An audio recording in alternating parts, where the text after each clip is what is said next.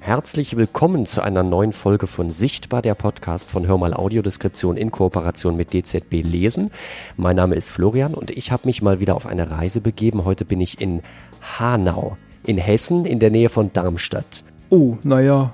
Nicht. Eher Frankfurt. Also Darmstadt ist noch ein bisschen weiter weg. Und da haben wir auch schon meinen Gesprächsgast gehört. Ich habe gehofft, ich habe gehofft, weil immer wenn man mit solchen, äh, solchen Sachen reinkommt, dann äh, sind die Einheimischen ja meistens so, dass sie dann sagen, oh nee, das ist ganz falsch. Das hat man dann irgendwo vorher gelesen oder sowas. Aber ja, ganz falsch ist es nicht, aber Frankfurt ist näher, Offenbach ist näher, also ja. Ich freue mich sehr auf die sympathische Stimme von Gerd Schulz, bei dem ich gerade zu Gast sein darf. Wir werden heute über Sport und Inklusion sprechen. Das Schöne an diesem Sport, über den wir sprechen, ist, dass es ähm, kein körperlich anstrengender Sport ist. Dazu wäre ich aktuell auch nicht so gut in der Lage. Der äh, Sport findet nämlich im Kopf statt. Es geht heute um Schach. Und dieser Sport, den kann man wunderbar mit einem Gespräch verbinden. Gerd Schulz ist Referent für Inklusion beim Deutschen Schachbund. Das stimmt, oder? Das stimmt, Das genau. stimmt. Mhm. Der erste Referent sogar. Er hat selbst eine Sehbehinderung und spielt seit vielen Jahren schon sehr erfolgreich Blindenschach. Und ich habe heute die Gelegenheit, mit einem ja, man, sagt man da Meister des Schachs? Na, das klingt ein bisschen sehr groß, no, ne? Aber, nee, nein, aber, nein, aber nein, im Vergleich zu mir natürlich mit einem absoluten Profi zu spielen. Also ich habe noch nie gegen jemanden gespielt, der so gut im Vergleich zu mir ist. Und da habe ich. Woher, äh, woher weißt du das? Große, da habe ich, da habe ich große Lust drauf. Erstmal, Gerd, äh, schön, dass das heute klappt. Vielen ja, Dank. Gerne lass uns mal direkt einsteigen in äh, die Idee dieses Podcasts. Wir haben ja äh, darüber gesprochen, dass wir während der Fragen spielen. Die, die Idee ist, dass ich im Ansatz vielleicht eine Chance habe, zumindest ein bisschen mitzuhalten und vielleicht bringe ich dich mit der einen oder anderen Frage da mal so ein bisschen aus dem Konzept und ähm, bringe dich ins Überlegen und du hast vielleicht dann ähm, die ein oder andere Zugvariante übersehen. Man darf ja noch Hoffnung haben. Du kommst gerade erst von einem Turnier, von einem Simultanschachturnier am Wochenende. Wir haben schon vorher gesprochen. Wie lief's denn? Naja gut, es war in dem Sinne jetzt kein Turnier, sondern ähm, ich stamme ursprünglich aus der Gegend von Heidelberg. Kennt vielleicht Sandhausen. Ich bin dort zur Schule gegangen, ich habe dort Abitur gemacht und ähm, egal wo ich in Deutschland gelebt habe, bin ich immer dem Schachclub Sandhausen verbunden geblieben. Und in der letzten Zeit war das so, dass also ähm, alle jammern wegen Corona. Und äh, unser Schachclub hat es tatsächlich geschafft, eine sehr aktive Jugendarbeit auch über die Corona-Zeit hinweg zu gestalten. Und es sind ungefähr zwölf Jugendliche, die regelmäßig zum Schachclub kommen, auch die ganze Zeit. Und ähm, seit ja, ich glaube, einem knappen Jahr, haben Spieler der ersten und zweiten Mannschaft vom Schachclub Sandhausen ähm, simultan gespielt gegen die Jugendlichen. Und ähm, ich habe mal im Blinden Schachclub Frankfurt simultan gespielt, das ist aber schon 10, 15 Jahre her. Und so kam dann die Idee, dass ich gesagt habe, lass mich doch auch mal versuchen, gegen die Jugendlichen simultan zu spielen. Und das hat jetzt am letzten Freitag stattgefunden war für mich eine besondere Herausforderung, weil mein Sehen so ist, dass ich auf einem Schachbrett die Figuren erkennen kann. Ich kann hin und wieder oder im Prinzip erkennen, da steht vielleicht was, aber ich kann die Figur dann nicht erkennen, ist es jetzt ein Läufer, ist es ein Springer, ist es ein Bauer. Und das ist der Grund, warum ich eben auch im Blindenschach spielen muss, weil wir im Blindenschach mit Steckschachbrettern spielen, nach den zwei Brettregeln, also das, was wir jetzt auch haben. Jeder hat sein eigenes Brett. Das ist schon mal der erste Unterschied, ne? Wir, genau. wir kommen gleich nochmal ein bisschen mhm. genauer zu dem, zu dem blinden Schach. Du, äh, bei dem Turnier hast du jetzt wie viele Partien gemacht? Also ich habe acht Partien gleichzeitig gespielt und habe tatsächlich auch ja eine, eine Partie verloren. Da war mein Gegner einfach besser. Eine Partie unentschieden, aber ich habe dann doch sechs Partien gewonnen von den acht. Simultan heißt, also falls es jetzt noch nicht klar geworden ist, dass man parallel gegen eigentlich acht Gegner in dem Fall spielt, von Brett zu Brett geht. So ist es. Ne? Ja. Und mhm. ähm, immer sich auf diese, diese Stellung, die da gerade ist, einstellen muss. Äh, hast du die alle im Kopf oder wie hat das da funktioniert? Ich habe das etwas ungeschickt angegangen, weil ich versucht habe, an jedem Brett eine andere Öffnung zu spielen. Und dann war für mich das Problem, das hört sich jetzt komisch an, ich hatte eher größere Probleme bei den etwas schwächeren Spielern, weil die Züge machen, mit denen ich nun überhaupt nicht gerechnet habe. Das heißt, ich stehe dann zwar opt, also nicht nur optisch, ich stehe objektiv einfach besser oder total auf Gewinn, aber die Stellung ist so so seltsam für, hm. für jemanden, der Schach spielt. Könnte heute auch passieren. aber das ist ja nur eine Partie. Und ähm, die, die Stellungen sahen immer so ganz anders aus. Und ich habe einfach gemerkt, wenn ich von Brett zu Brett gekommen bin, ich, ich habe doch immer erst wieder einen Moment, paar Sekunden gebraucht, um mich wieder auf die Partie einzustellen. Aber es ist so, auch bei diesen acht Partien, auch wenn man das jetzt vielleicht nicht glauben mag, ich wäre jetzt nicht in der Lage, jede Stellung aus dem Kopf wieder aufzubauen. Aber es ist einmal passiert, da hat ein, ein Junge, der, einer von den Jüngsten, der war so ein bisschen unkonzentriert und ich, ich komme dann ans Brett und da hatte der zwei Züge auf einmal gemacht. Ist mir sofort aufgefallen. Ah, ja, ja. Ich habe gesagt, hier hm. die Stellung, das stimmt nicht. Also das, was hier jetzt ist, so und so, das stimmt einfach nicht. Mhm. Und ja, ich hatte recht. naja, das ist ja, ist ja gut, ja. Also äh, eine spannende Erfahrung äh, an der ja, Stelle. Ja. Ähm, hat es mehr Spaß gemacht als eine Einzelpartie für dich? Es ist anders. Anders. Also das war für mich einfach wirklich eine Herausforderung, denn ähm, wir kommen da vielleicht später auch nochmal drauf. Ähm, das Problem ist ja nicht, wenn man jetzt schlecht sieht, dass man jetzt schlechter Schach spielt als jemand, der gut sieht. Mhm. Aber der Unterschied ist einfach der, man braucht viel, viel mehr Konzentration. Das ging mir eben auch so. Das ist ja der Unterschied jetzt zum Beispiel zum Tennis. Du haust fünfmal den Ball ins Netz, du verlierst die ersten beiden Sätze, meinetwegen 6 zu 0, völlig egal. Aber im dritten Satz fängt es halt wieder von vorne an. Mhm. Wenn du aber bei einer Schachpartie einen richtig, richtig großen Bock geschossen hast, das kriegst du nie wieder, egal, mhm. egal wie viel besser du bist als der andere. Und das ist eben so ein bisschen auch der Unterschied, dass doch bei blinden Sehbehinderten, wie sagt man, ein Bild sagt mehr als tausend Worte.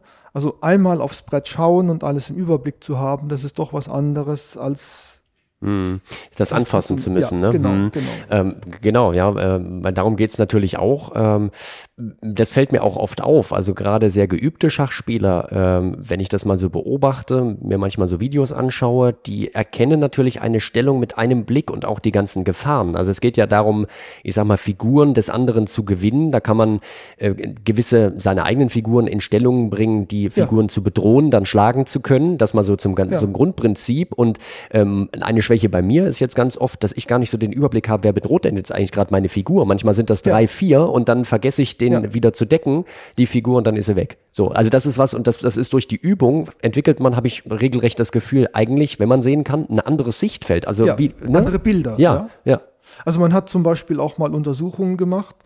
Ähm, man hat verglichen gute Schachspieler und nicht Schachspieler. Mhm.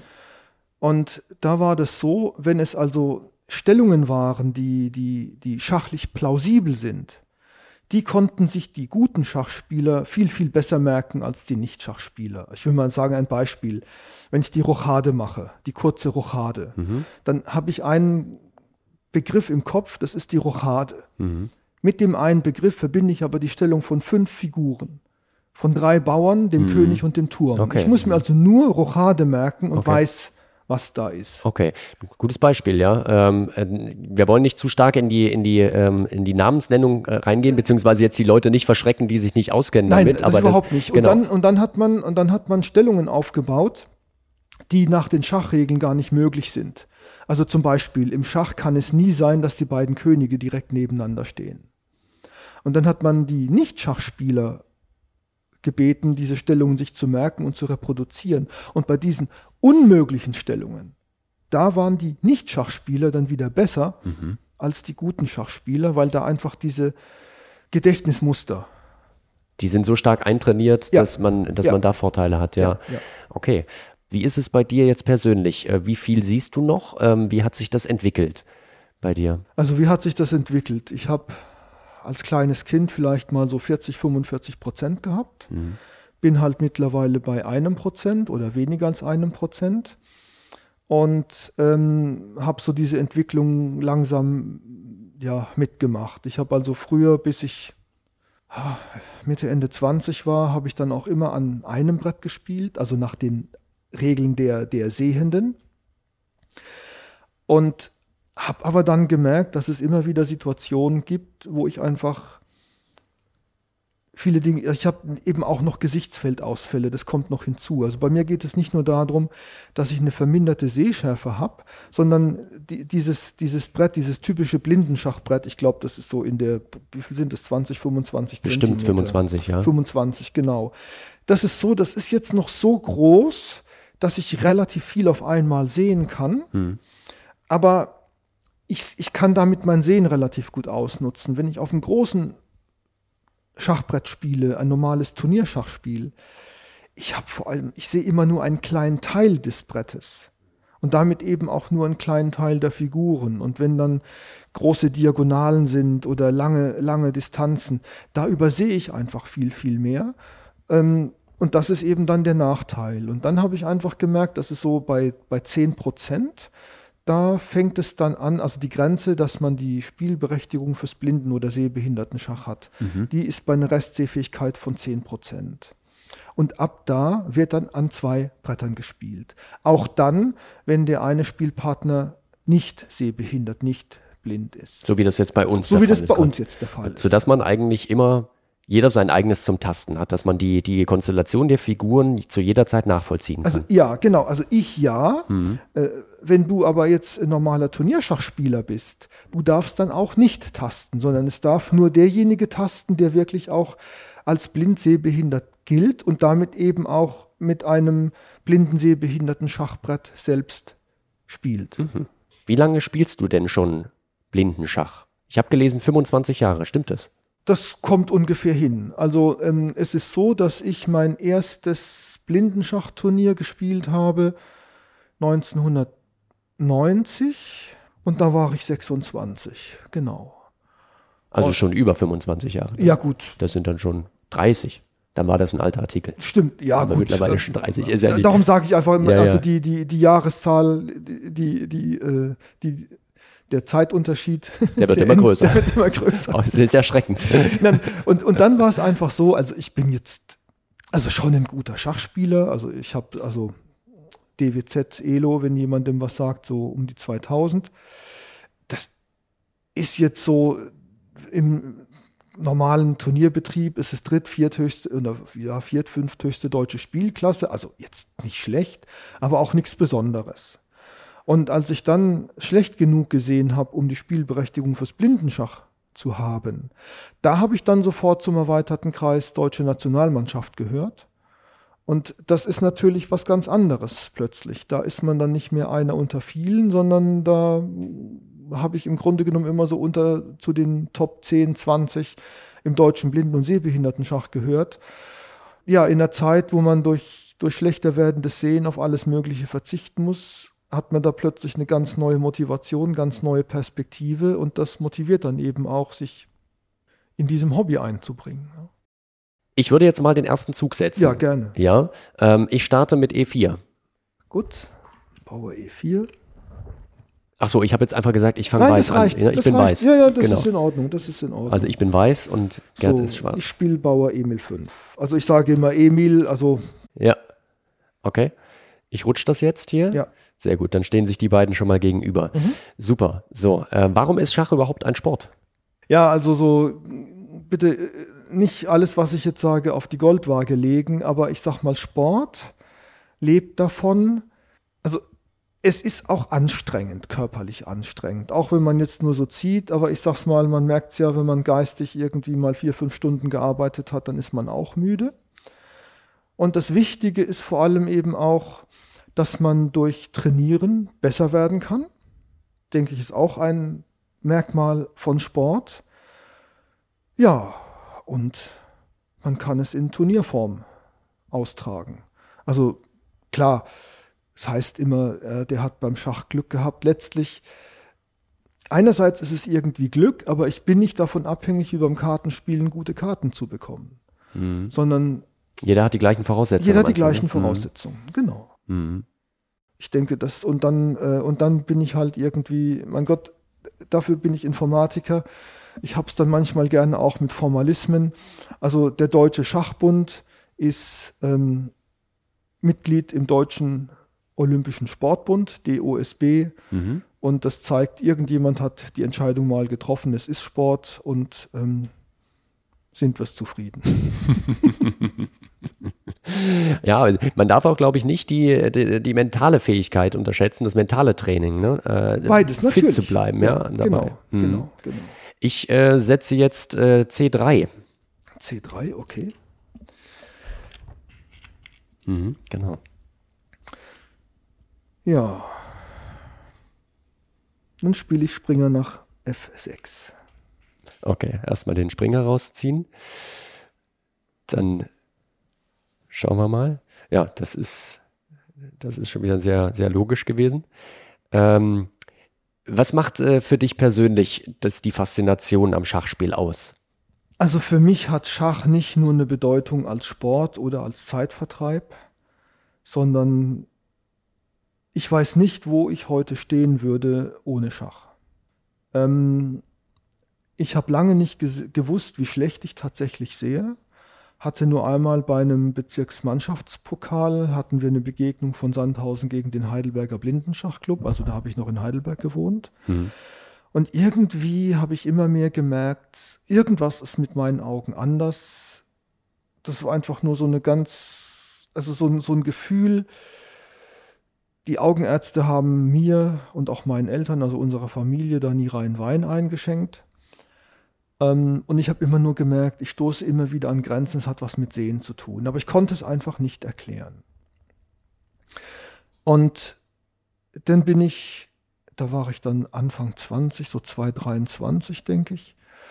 Und da hatte ich dann irgendwie plötzlich den Antrieb oder die Intuition oder wie auch immer, habe Kontakt aufgenommen zum Heidelberger Blindenschachclub und habe gesagt, hier, ich sehe auch ein bisschen schlecht, ich weiß nicht wie schlecht und keine Ahnung. Aber dann bin ich dort einfach Mitglied geworden. Ähm, das war einfach so der, irgendwie so eine, eine innere Stimme, die mir gesagt hat, das kann dir helfen, da irgendwie ähm, Dinge zu finden. Also ich meine, Selbsthilfe ist schon irgendwo wichtig, weil man unter Gleichgesinnten oder Gleichbetroffenen einfach auch manche Dinge nicht erklären muss, weil die einfach wissen, es gibt manche Dinge, die kann man nicht erklären. Und das war für mich einfach so der Punkt, wo ich dann einfach ähm, blinde, sehbehinderte Menschen kennengelernt habe und ich habe bis dahin auch immer nur gemerkt, ich habe da eine Grenze, da eine Grenze, das geht nicht, äh, jenes geht nicht. Und dann komme ich da plötzlich in einen, in einen Verein, in eine Gruppe, also das wäre jetzt völlig egal gewesen, was die gemacht hätten. Schach hat uns einfach verbunden und dann komme ich da plötzlich hin und überall heißt es, ach, du siehst schlecht, wie schlimm ist das? Und dann komme ich da zu Menschen, die sehen alle noch schlechter als ich oder gar nichts mehr und sind glücklich und zufrieden. Und dann habe ich mir gedacht, Mann Gott, also im Vergleich dazu, da wusste ich noch gar nicht, wie schlecht ich sehe, aber im Vergleich dazu siehst du doch viel besser. Hm. Wenn die glücklich und zufrieden sein können, dann kann ich das auch. Und das sind so die Dinge, jetzt war ich halt auch, wie gesagt, habe ich ja vorhin schon gesagt, ähm, ich habe im, Blind, im Blindenschach gehöre ich halt jetzt in Deutschland, habe ich immer zu den 10, 20 spielstärksten äh, Spielern gehört. Das heißt, da hatte ich auch was zu bieten. Es war also der Traum des damaligen Vorsitzenden vom Heidelberger Blindenschachclub, dass seine Heidelberger Mannschaft einmal doch deutscher Mannschaftsmeister werden soll. Und tatsächlich 1990, das war eben dieses erste Turnier, von dem ich gesprochen habe, habe ich dann das erste Mal bei der deutschen Mannschaftsmeisterschaft für Heidelberg mitgespielt. Und ich habe da schon Krawallschach gespielt. Also ich habe dann schon gemerkt, ähm, ich habe da viele auch Fehler gemacht. Und, aber trotzdem war es so, ich habe da, glaube ich, am dritten oder vierten Brett gespielt in der Sechsermannschaft. Und dafür ist aber hinten jemand, der schwächer war als ich, rausgefallen. Das heißt, dieser kleine Unterschied, dass ich dort plötzlich mitgespielt habe, hm muss eine große Bedeutung gehabt haben, denn als ich das erste Mal mitgespielt habe, sind wir tatsächlich auch zum allerersten Mal mit dem Heidelberger Blindenschachclub deutscher Mannschaftsmeister geworden. Und damit hatte ich bei dem Vorsitzenden irgendwie einen Stein im Brett. Und er war als Vollblinder der ähm, Chef in dem BFW, in, in, dem Berufsförderungswerk von den Hausmeistern und von der Telefonzentrale. Und ähm, naja, ich habe jetzt keine, keine Geschenke irgendwie bekommen, aber ich hatte immer einen Ansprechpartner, den ich fragen konnte. Wie geht das? Wie geht jenes? Oder wenn ich mal was nicht wusste. Ja, wie gesagt, ich habe immer jemanden gefunden, der mir die Antwort auf die Frage geben konnte, die für mich in dem Moment gerade wichtig war. Ja, und so, so ging das dann, so ging das dann irgendwie weiter, ja. Und das war eben auch so eine Sache. Ähm, der ähm, langjährige deutsche Meister im Blindenschach, Dieter Riegler oder früher mal Dieter Bischof, ähm, der war auch Mitglied im Heidelberger Blindenschachclub, aber er hat die offiziellen Turniere mitgespielt, ich nur die internen. Und als ich dann plötzlich die Diagnose hatte und wusste, wie schlecht ich tatsächlich sehe, habe ich ihn angerufen. Ich wusste, der ist Informatiker, spielt Schach. Und über ihn habe ich dann erfahren, dass ich die Möglichkeit habe, Informatik als Umschulung hm. zu studieren. Ja, und das hat mir dann plötzlich eben auch ganz neue Möglichkeiten aufgezeigt, ganz neue Möglichkeiten gebracht. Ist dieser Sport eigentlich eine Art äh, Schicksal für dich gewesen? Also Schicksal heißt für mich immer so vorbestimmt und du kannst nichts ändern. Ich sag's mal so. Ähm, Schach hat mir manche Türen aufgemacht und ich habe dann den Mut gefasst, auch wirklich durchzugehen. Mhm. Wie hast du denn das Spiel erlernt? Ich habe jetzt übrigens F3 gesetzt.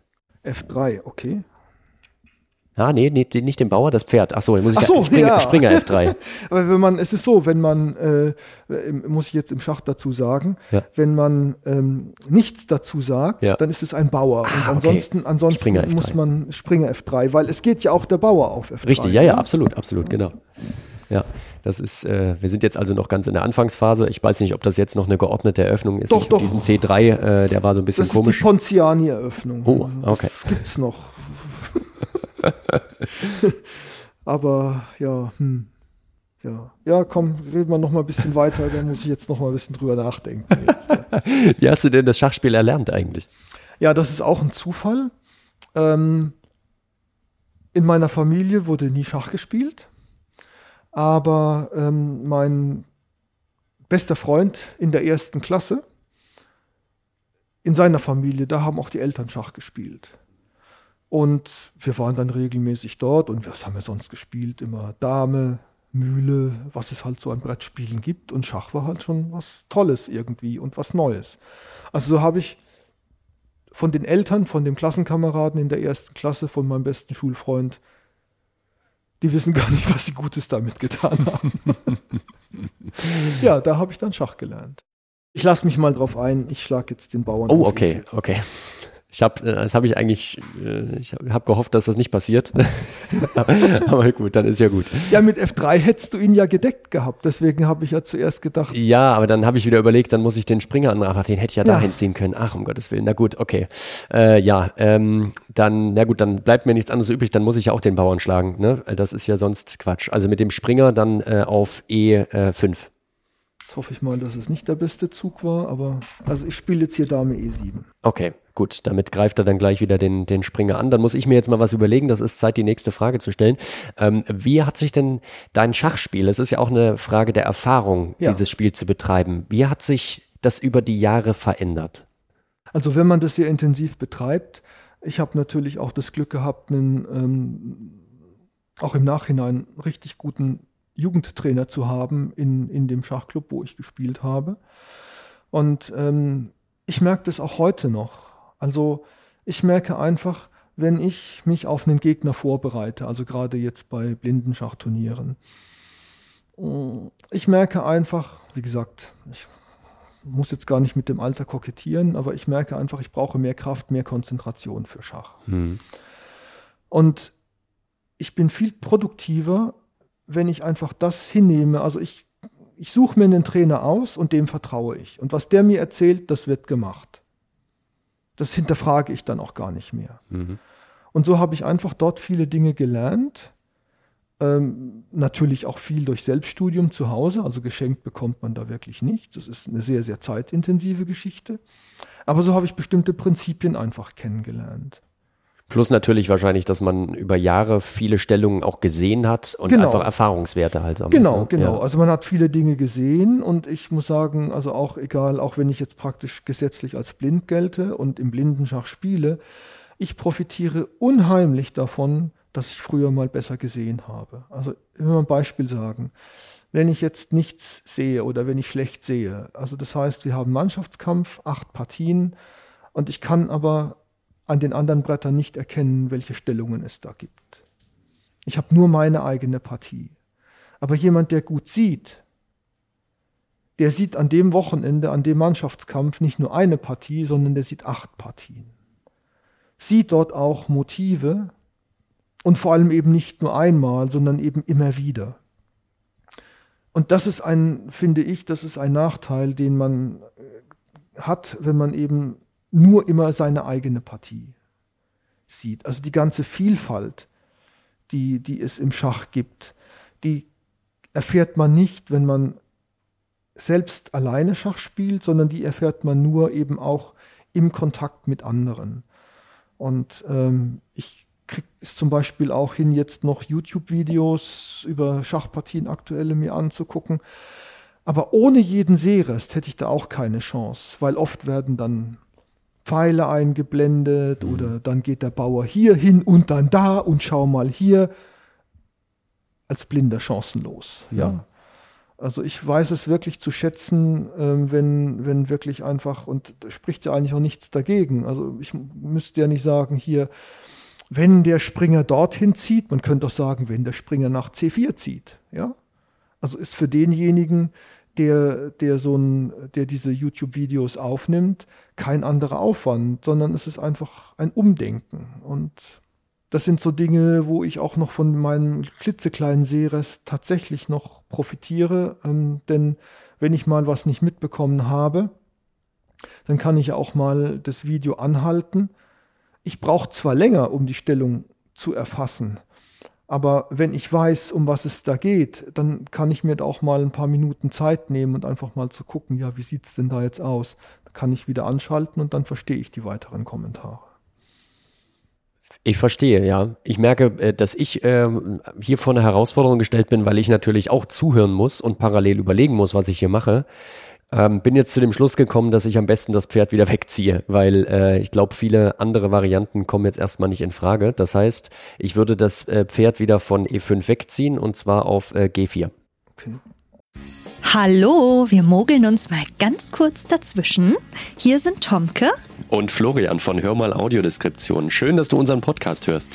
Tatsächlich produzieren wir aber nicht nur Podcasts, sondern bieten auch Veranstaltungen an. Ja, und ganz genau gesagt organisieren wir Veranstaltungen für und mit blinden oder sehbehinderten Menschen, Sportveranstaltungen, Theater, Musicals, Shows und vieles mehr. Unser Ziel ist es, mehr Menschen mit Behinderungen auf öffentlichen Großveranstaltungen sichtbar zu machen und eine inklusivere Veranstaltungslandschaft aufzubauen.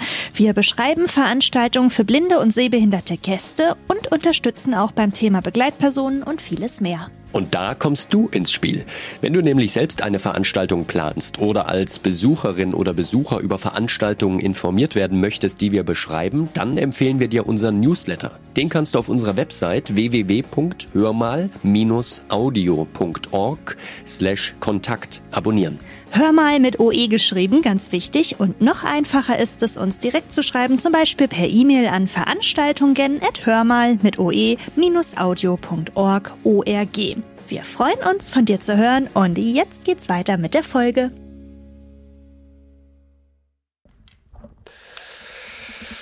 Ja, so ist das. Ja, jetzt habe ich eigentlich was gemacht, was ich gar nicht machen wollte. Ach so, was denn? Ja, du stehst völlig im Hemd. Ja, ne? Ich, ich, ja, ich, ich, weiß, es ist. Guck, ich spiele hier Springer schlägt C3. Okay. Und die Dame gibt Schach. Oh nein. Mein Springer greift die Dame an. Oh nein. Und wenn die Dame dazwischen geht, kann sie auch vom Springer rausgeschlagen werden. Das, das oh Gott, ist so, das ist natürlich, okay, das ist natürlich ganz, ganz schlecht. Okay, dass, dass es so schlecht ist, hätte ich das nicht gedacht. Nee, das war der Fehler schon. Oh Gott, oh Gott, oh Gott. Ja, okay, gut, ich, ähm, ja gut. Das äh, Sorry, das ist, wenn ich, ich, ich, ich, ich will, aber wenn ich am Schachbrett sitze, nee. dann, dann. Also, es ist, es ist ja unfassbar. Es, also, das ist ein, ein, wahres Gastgeschenk jetzt gewesen, äh, weil in dem Moment ist tatsächlich äh, die Dame schon weg. Es ist ja nicht zu fassen. Aber ich, weißt du, das ist einfach das, da kommen wir wieder auf das zurück, was ich vorhin gesagt habe. Ich habe sofort erkannt, okay, das ist jetzt mit vertauschten Farben die russische Eröffnung. Ja, ja, ja. Und ich, ich musste hier gar nicht überlegen. Das, äh, deswegen konntest du auch die Fragen so, so genau beantworten. Prima. Na, wir spielen das jetzt zu Ende. Ich meine, im Zweifelsfall fangen wir noch ein zweites Spiel. Ich habe ähm, mit mehreren drüber gesprochen ähm, und habe gesagt, ich traue mir schon zu, dass ich die ersten zehn Züge hinkriege. Man sieht hier, ich kriege sie nicht hin, weil im Grunde das Spiel jetzt an dieser Stelle schon verloren ist. Und das waren jetzt, weiß ich nicht, fünf Züge oder so, ne? Ja. Also verrückt. Okay, ich habe es jetzt nicht Warte gezählt. Mal, eins, zwei, drei, vier, ja. Jetzt fünf. nicht noch Salz in die Wunde Nee, streuen. nee, fünf, fünf, fünf. Ich, ja, ich, meine Frau sagt immer, ich bin ihr Lieblings-Korinthenkacker. Nein, Spaß. Äh, ich überlege noch mal ganz kurz, ob mir noch was einfällt dazu. Äh, ich meine, mir fallen natürlich Sachen Welche ein. jetzt? Die Stellung, die ich auf dem Brett habe oder die du auf dem Brett Die ich jetzt hier. Die du hast, Die da okay. nicht. Die- Wir gehen jetzt nicht zurück, weil das wäre ja jetzt blöd. Also wenn, dann fangen wir, würde ich sagen, nochmal neu an. Ja, gerne. Also, aber wie gesagt, das ist jetzt die Stellung. Dann kannst du zweimal aber, gewinnen. aber du siehst auch, wie locker ich das hier jetzt aufbauen kann. Also das ist für mich jetzt Ja, das stimmt. Also ich stehe im Schach. Ähm, das bedeutet jetzt, ja, es, es, ist jetzt, es ist jetzt so wirklich die Frage, ob man hier überhaupt an der Stelle, weil ich habe ja nun die Dame weniger, ob man nicht äh, generell sagt, ich gebe hier auf und wir beginnen nochmal ein neues Spiel. Das wäre mir fast am liebsten, weil hätte ich vielleicht nochmal die Chance, aus der Öffnung das herauszukommen. zeigt, das zeigt, dass du eine gewisse Spielstärke hast. Weil die ganz Schwachen, die lassen sich immer matt setzen. Nee, das mache ich nicht, um Gottes Willen. Also ich würde an der Stelle tatsächlich schon aufgeben. Wir notieren, ich konnte im Grunde nach dem fünften Zug aufgeben. Ja, Ja, also das leider- muss man so, ist, das, muss man, so. das ja. muss man so sagen. Das Ja. ist so. Ähm, Ist so, ja. Das ist in Ordnung. Also ich beglückwünsche dich ganz herzlich. Ähm, das heißt, ich gebe an der Stelle auf. Okay. Ha. Ich hatte gehofft, dass, dass es so weit nicht kommt, aber gut. Äh, also muss ich aber aber auch- echt verrückt. Ich muss aber noch mal eins sagen. Die Leute, also es ist so, man spielt normalerweise lieber mit Weiß Ja, als mit Schwarz.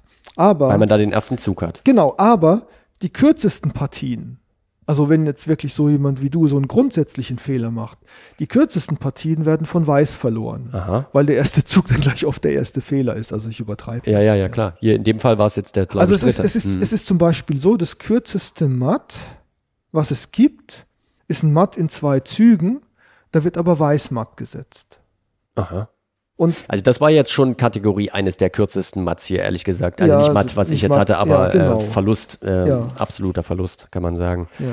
Das war übrigens nicht einstudiert, ich wollte es nochmal sagen. Und jetzt äh, konzentriere ich mich auf die nächste Partie. Das äh, heißt, wir tauschen jetzt. Ich nehme jetzt schwarz. so würde ich doch sagen. Das ist eine Genau, gute Idee, ja. weil dann nach der Theorie, die du gerade vorgestellt hast, äh, werde ich dann nicht so schnell verlieren. So, sehr gut. Natürlich wesentlich seltener mit Schwarz gespielt, aber das spielt keine Rolle. Hat Schachspiel eigentlich was mit Intelligenz zu tun? Was ist Intelligenz? Also, wer gut Schach spielt, wer richtig gut Schach spielt, mag auch sein, dass solche Leute richtig intelligent sind, aber es ist einfach eine Sonderbegabung. Also es gibt hyperintelligente Menschen, die überhaupt nicht gut Schach spielen. Und jetzt auch nochmal hier Thema Inklusion. Ähm, ich kenne jemanden, das ist ein junger Mann, der ist jetzt Anfang 20 Jahre alt der gilt als geistig behindert Hm. mit einem IQ von 57 und seine Wertungszahl ist höher als meine. Das ist ein gutes Beispiel. Finde ich ja total interessant. Also offizielle Elo-Zahl höher als 2000, 2000, also un ungefähr unter 2000. 2000. Also um das, um das eben mm, mal so einordnen zu können, der könnte also mitspielen von der Spielstärke her in der Nationalmannschaft des Deutschen Blinden- und Sehbehinderten Schachbundes. Da hat es jetzt auch kürzlich einen Artikel irgendwo gegeben. Okay. Das fasziniert mich wirklich. Das hätte ich so nicht gedacht. Also du sagst, das ist eine äh, spezielle oder das zeigt, es ist eine spezielle Art der Denkweise, der der Ja, und bei dem ist es so, der konnte mit acht oder mit zehn, ich glaube Kontakt mit der Mutter, also fällt mir jetzt gerade spontan ein, ja. der konnte mit acht oder zehn gar nicht laufen Aha. und war irgendwo in der, in der Betreuung. Und der Erzieher, der war Schachspieler. Hm. Und der kriegte dann mit, wie dieser Junge mit den Augen ein Schachspiel fixiert hat, was da irgendwo stand. Und dann hat er dem Jungen einfach Schachfiguren in die Hand gegeben. Der hat die nicht wieder losgelassen. Und dann hat er dem irgendwie Schach beigebracht, hat dann die Mutter gefragt, dürfen wir den Jano mal in den Schachclub mitnehmen? Die hat gedacht, jetzt, jetzt fängt er an zu spinnen, ja. Ja. Der kann doch nicht Schach spielen. Ja. Und wie gesagt, der hat so eine, diese Entwicklung gemacht. Mit Schach hat er angefangen erst mit 10 oder 11, konnte da noch gar nicht noch gar nicht reden oder noch gar nicht gehen. Und auch der hat über Schach eine Wahnsinnsentwicklung gemacht.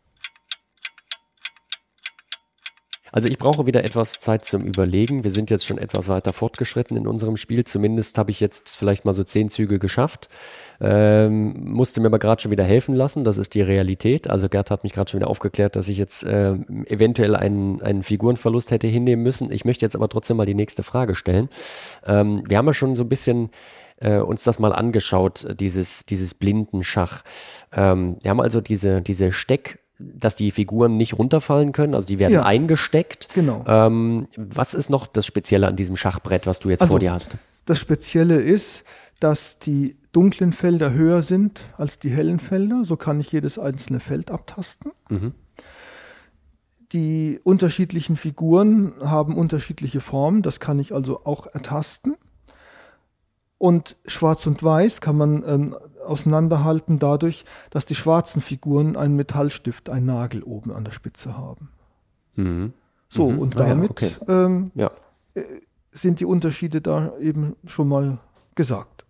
Und dann ist es so, es gibt eben auch verschiedene äh, Schachbretter. Also für mich ist es eben wichtig, es möglichst klein, kompakt zu haben, damit ich eben schnell, also mhm. auch mit einem Griff eine große Fläche abtasten kann. Aber es gibt zum Beispiel Sehbehinderte, die haben dann wirklich auch größere Bretter, die natürlich auch ähm, Steckschachbretter sind. Aber die haben zum Beispiel den Unterschied nicht weiß und schwarz oder weiß und braun oder, oder, oder gelblich oder wie, ich weiß nicht, wie würde man, wie würde man die Farbe jetzt nennen? Ja, also so. helle Holzfarbe. Helle Holzfarbe, jetzt, ja. oder? Mhm. Und die haben dann zum Beispiel manchmal, weil sie es besser sehen können, die schwarzen Figuren rot gefärbt. Mhm. Das ist also wirklich ganz individuell. Das ist eben auch dann der Vorteil, wenn ich im Blindenschach unterwegs bin. Ich habe immer mein eigenes Brett. Das kommt noch mit hinzu. Das hat mir früher auch oft Probleme bereitet. Egal, wo du hinkommst, es kann sein, dass jeder Schachclub seinen eigenen Figurensatz hat. Mhm. Das heißt, was die gut sehen können, muss ich nicht immer gut sehen können und habe dann immer auch ein Problem mit dem Sehen einfach. Ja. Und wenn ich aber unterwegs bin, es hat natürlich auch den Nachteil, ich muss mein eigenes Schachmaterial immer selbst mit dabei haben. Also wenn du jetzt ein großes Turnier spielst oder zum Mannschaftskampf fährst, dann ist es so, dass immer die Heimmannschaft oder der Veranstalter die Figuren stellt. Und das ist im Blindenschach eben komplett anders. Also wenn ich Blindenschach sage, ist damit gemeint Blinden- und Sehbehindertenschach. Mhm. Ja, das sind so die Unterschiede. Und dann gibt es eben auch noch einen Unterschied mit den, mit den Uhren. Also früher gab es ja die normalen mechanischen Uhren. Da war einfach der Unterschied der, dass die Blindenschachuhren kein Glas hatten, sondern äh, die Zeiger waren offen und auch die Uhrzeiten waren eben durch Blindenschrift gekennzeichnet, sodass man eben abtasten konnte, wie das ist. Auch den Zeiger konnte man anfassen. Und jetzt wird ja mit dem neuen Fischer-Modus gespielt, wo man meistens, bei, ich rede jetzt nur von Turnierpartien, bekommt man einen Bonus von 30 Sekunden pro ausgeführten Zug. Mhm. Das ist natürlich mit analogen, mechanischen Uhren nicht darstellbar, sondern da spielt man dann mit elektronischen Uhren und da gibt es eben auch Sonderentwicklungen, mh, hm, in, insbesondere in Spanien von der ONCE. Die haben ähm, das wie heißt das, äh, das Lottoprivileg, also die sind Veranstalter der, der äh, nationalen Lotterie, haben relativ gut Geld mhm. und die haben dann spezielle Blindenschachuhren entwickelt, wo man mit einem Ohrstöpsel, also wo man praktisch äh, die die Zeit dann ansagen, ne? wo mhm. ich dann die Zeit mir akustisch ansagen lassen kann. Mhm. Genau. Mhm. mhm. Das ist der Unterschied. Mhm. Aber das ist im Grunde genommen dann schon alles. Ja ich, ich, habe, ich sehe hier gerade meinen Fragenkatalog. Ich bin nicht sicher, ob ich die Frage am Anfang schon gestellt hatte. Ich finde sie aber relativ wichtig. Ähm, was ist die, äh, die, deine persönliche Faszination an diesem Spiel? Naja, die persönliche Faszination ist einfach, es ist wahnsinnig komplex.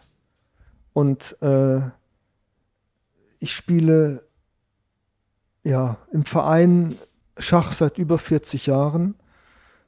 Und diese Stellung hatte ich noch nie auf dem Brett, zum Beispiel. Die wir jetzt haben hier. Nein, das hat es noch nie gegeben, ja. Also es ist unglaublich faszinierend. Ich habe auch mir in der Zeit jetzt mal den nächsten Zug überlegt. Ich habe das Gefühl, ich spiele sehr nach Gefühl, du, ja. du merkst das. Ne? Ja, ja. Also ich habe einfach keine äh, Fähigkeit, da theoretisch mich groß fortzusetzen oder ich habe auch keine vergleichbaren Spiele, aber ich habe das Gefühl, dass ich eher mit dem Pferd jetzt mal den, den D-Bauern schlage. Genau, würde ich ähm, auch sagen und ich gehe einfach wieder mit dem Läufer zurück nach okay. B2. Ich finde, das ist schon mal ein erster Teilerfolg. Äh, ich bin ja äh, auch, auch Sportliebhaber, ich verliere äußerst ungern und ich ja. finde, deswegen passen wir auch heute so gut zusammen, weil du hast zu mir gesagt im Vorhinein, ich gewinne sehr gern und äh, du kannst dir sicher sein, ich bin ein super Gegner für dich zum Gewinnen, aber ich würde das mal als ersten Teilerfolg für ja, mich klar. verbuchen, dass ich hier eine Position habe, erstmal gehalten habe, ja. dass es, glaube ich, relativ unentschieden aktuell aussieht. Genau, ja, ja. Obwohl ich ja ein, nee, ich habe keine Figur weniger, ich habe diesen nein, einen nein, Läufer, diesen einen es schwarzen Läufer habe ich gerade. Nee, wir sind genau gleich. Nee, sind genau gleich. Okay. Wir sind wirklich genau Super. gleich. Ja, ja. Okay. Ähm, das beruhigt mich erstmal. Nur für mich selbst. Ähm, die, wir hatten schon drüber äh, gesprochen, wie, wie Blindenschach jetzt funktioniert. Wie ist denn die Entwicklung im Blindenschach in Deutschland vorangegangen? Seit wann gibt es das? Äh, und ja, wie hat sich entwickelt über die Jahrzehnte? Also im Blindenschach hat Deutschland eine ganz besondere Rolle in der Welt. Mhm. Der DBSB, also damals Deutscher Blindenschachverband, ist gegründet worden 1951 und die IBCA, die International Braille Chess Association, ist maßgeblich eben auch damals von Deutschen mitgegründet worden. Was man zum Beispiel daran sieht, dass die Ansagesprache bei internationalen Turnieren Deutsch ist. Also egal, wo ich ein internationales Blindenschachturnier spiele, auch Inder, egal wie, Russen, wie auch immer, die offizielle Ansagesprache ist Deutsch. War das Zufall oder wie kam das, dass man da diese Rolle hatte?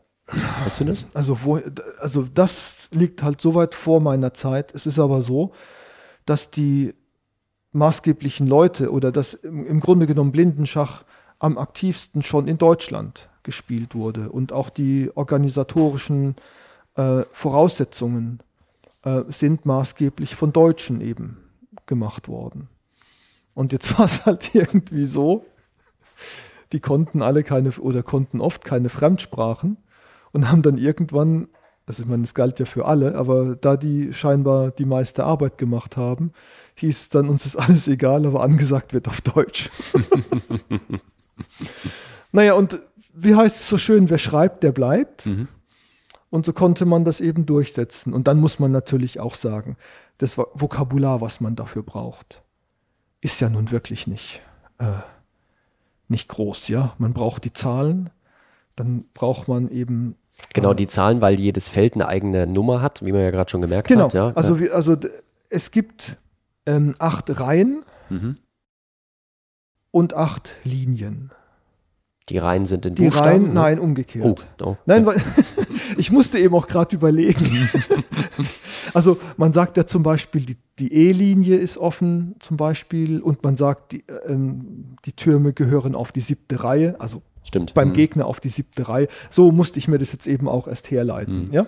So, das heißt, wir sagen dann eben auch ähm, für die Linien Anna, Bella, Cäsar, David, Eva, Felix, Gustav und Hektor. Ja, mhm. das ist eben international. Dann muss man eben wissen, ähm, wie die Figuren heißen. Ja, und dann muss man nur wissen, was heißt, ich biete Remis oder ich gebe auf. Und das war's dann schon, ja. Und dieses Vokabular, ähm, ja, gibt's halt auf Deutsch. Das wusste ich zum Beispiel auch nicht. Das ist für mich auch komplett neu gewesen. Und ähm, nochmal zu dieser Entwicklung des Blindenschachs dann in, genau. in Deutschland. Wie ging das und, da weiter? Ja, und dann ist es, und dann ist es eben so, dass es gab halt früher auch einfach nicht so viele Möglichkeiten, als Blinder ein Hobby zu betreiben.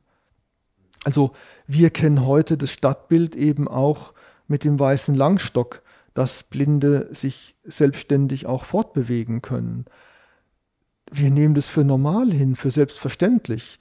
Aber der, der weiße Langstock und das Mobilitätstraining, das gibt es in Deutschland auch erst seit den 70er Jahren. Vorher gab es das alles gar nicht. und die ganzen Sportmöglichkeiten oder was man so mit Computern heute macht, das gab es nicht. Das heißt, Schach hatte einfach als Hobby, als Beschäftigung einen ganz, also Blindenschach, einen ganz anderen Stellenwert, äh, als man sich das heute vorstellen kann. Und ähm, jetzt kommen wir auch wieder ein bisschen zu Inklusion, was für viele Dinge im Behindertenbereich ja letztlich sich zu einer Katastrophe entwickelt. Also Nachwuchs im Blindenschach. Hm. Früher war das relativ einfach. Man wusste, wo ist die nächste Blindenschule. Da ist man dann als Vertreter vom Schachclub hingegangen, hat sich vorgestellt, hat den Leuten gezeigt, also den Schülern gezeigt, was sie davon haben können, konnte die natürlich auch beeindrucken, hat erzählt, wir fahren dahin, wir fahren dorthin, wir haben Städtepartnerschaften, also im Blindenschach jetzt. Also was ich im Heidelberger Blindenschachclub äh, erfahren habe, wo die überall gewesen sind, in Budapest, in, ähm, in Schweden irgendwo, in Paris, in Italien, alles Mögliche. Das gibt es heute so auch gar nicht mehr, weil es hat nicht mehr diese Einzigartigkeit. So, und was ich sagte, ähm, die Katastrophe, was halt wirklich so schlimm ist, Datenschutz. Heute werden die Kinder, bei denen es geht, inklusiv beschult, was grundsätzlich natürlich toll ist, ja. Aber die haben wiederum nicht den Kontakt zu anderen, die kommen dann gar nicht aufs Schachspielen.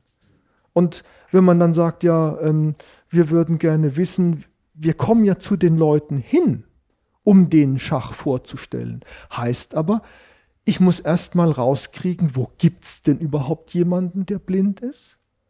Will der überhaupt? Und vor allem, ich muss ja im Grunde genommen vorher die ausdrückliche Zustimmung von dem bekommen oder von den Eltern, dass ich seine Adresse überhaupt bekommen darf. Hm.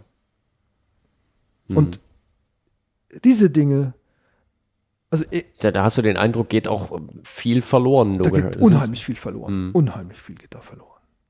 Gibt es denn diese Nachwuchssorgen im, ja, beim Blindenschach? Ja, ja, das ist genau dieses Thema. Das dann. ist genau dieses Thema. Also wir sind ein, im DBSB das Durchschnittsalter wird immer höher und es ist schon seit einigen Jahren so, dass, es, dass die Alten einfach wegsterben und wir durch, durch Zufall ähm, Leute treffen, die, die dann eben auch bereit sind, wenn ich mal jetzt auch den Unterschied mal äh, äh nochmal sagen kann zwischen der Bundesrepublik und der DDR mhm. früher, die Spitzenspieler im, äh, in der DDR im Blindensehbehindertenschach ja, wenn die irgendwo zu einer Meisterschaft gefahren sind, dann wurden die von der Arbeit freigestellt, als Beispiel. Mhm. Und äh, das ist eben oft auch so dieses, dieses, diese Bedeutung, die das Schach allgemein eben auch in den ehemaligen Ostblockländern hat, ist eine ganz andere als bei uns. Mhm.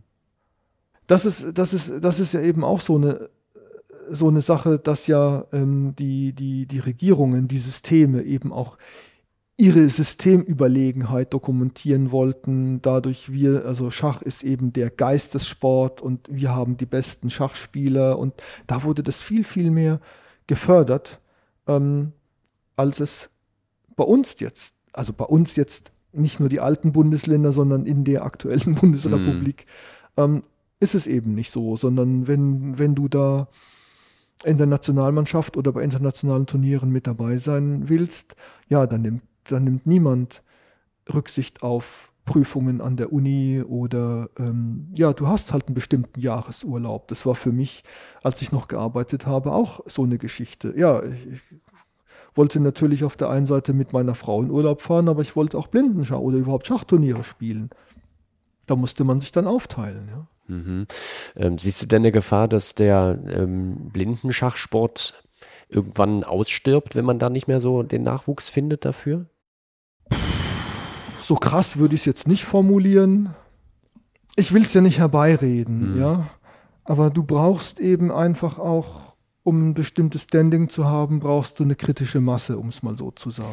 Jetzt ja? ist es ja zu, zu Corona auch so gewesen, äh, dass es schon ein, eine große Erweiterung der Schach Fangemeinde gab. Ja, durch ähm, Internet. Du, durch Internet, äh, dass man zu Hause äh, war und sich beschäftigen musste und ähm, es findet ja jedes Jahr auch eine Schachweltmeisterschaft statt. Äh, jetzt nicht im sehbehinderten Blindenschach, das weiß ich jetzt nicht, aber beim sehenden Schach, die dann auch übertragen wird mit Analysen ja, und, genau, und sowas. Also das genau. hat ja wirklich auch zugenommen. Ähm, wie, inwiefern kann man denn davon profitieren oder hat man davon Prinzip, vielleicht profitieren nein, können? überhaupt nicht. Im Gegenteil. Aha. Also, was es da als Pendant gegeben hat im blinden Sehbehindertenbereich, es hat Telefonturniere gegeben, wo die Leute ähm, sich gemeldet haben und dann eben, man hat sich verabredet zum Telefonieren und hat dann praktisch telefonisch Schach gespielt. Okay. Und das hat jetzt auch andere Leute, die sagen, also ich meine, es ist so, wenn ich mir jetzt angucke, hier von Hanau, Ja. der nächste Bl- Blindenschachclub ist Frankfurt. Ja? Hm. Also ist ja auch zeitaufwendig, dahin zu gehen. Also das gibt alternative Möglichkeiten. Das ist keine Und am Frage. Telefon ist genauso wie, wie bei uns. äh, Wir tauschen uns aus, ich setze jetzt das und Genau. jeder setzt es auf seinem Brett. Genau. Ne? Genau. Ähm, aber äh, von diesem, diesem Hype, man sagt, spricht ja von einem Hype. Nein, äh, den der- hat's- den hat's- den hat's nicht Den konnte man nicht profitieren. Und Nein, warum nein. denn eigentlich? Also man muss sich ja nur überlegen, diese zwei Brettspielregeln, worauf basieren die?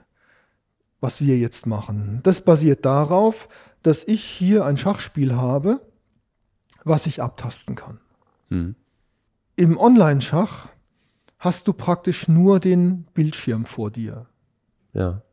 Und jetzt kommt noch was hinzu. Nach dem, was ich so mitbekomme, spielt man Schach im Internet immer mit relativ kurzer Bedenkzeit. Hm. Eine Begründung ist auch Betrügereien. Mhm. Also wenn ich wie bei normalen Turnierpartien insgesamt drei Minuten pro Zug habe, dann habe ich ja, im, wenn ich jetzt zu Hause bin, locker die Möglichkeit, da auch nochmal den Rechner mitlaufen zu lassen. Hm. Wenn ich aber, wie jetzt eben hier die Koryphäen, hier äh, Nakamura, Carlsen, Hm. die zum Teil Bullet-Schach spielen, das heißt eine Minute für die ganze Partie. Oder wo es dann eben auch Turniere gibt, jetzt Blitzmeisterschaften mit 15 Minuten und dann ein Inkrement von drei Sekunden pro Zug. Also wenn ich nur noch drei Sekunden pro Zug habe, dann kann ich nicht parallel ähm, den Zug noch Eingeben in den Computer, Eingeber der mir dann Computer noch irgendwie geben. äh, genau, helfen genau. könnte. Ja. Das, Hm. das geht dann so nicht mehr. Und Hm. ähm, ja, das führt dann dazu, dass die Partien immer mit kürzerer Bedenkzeit gespielt werden. Mhm.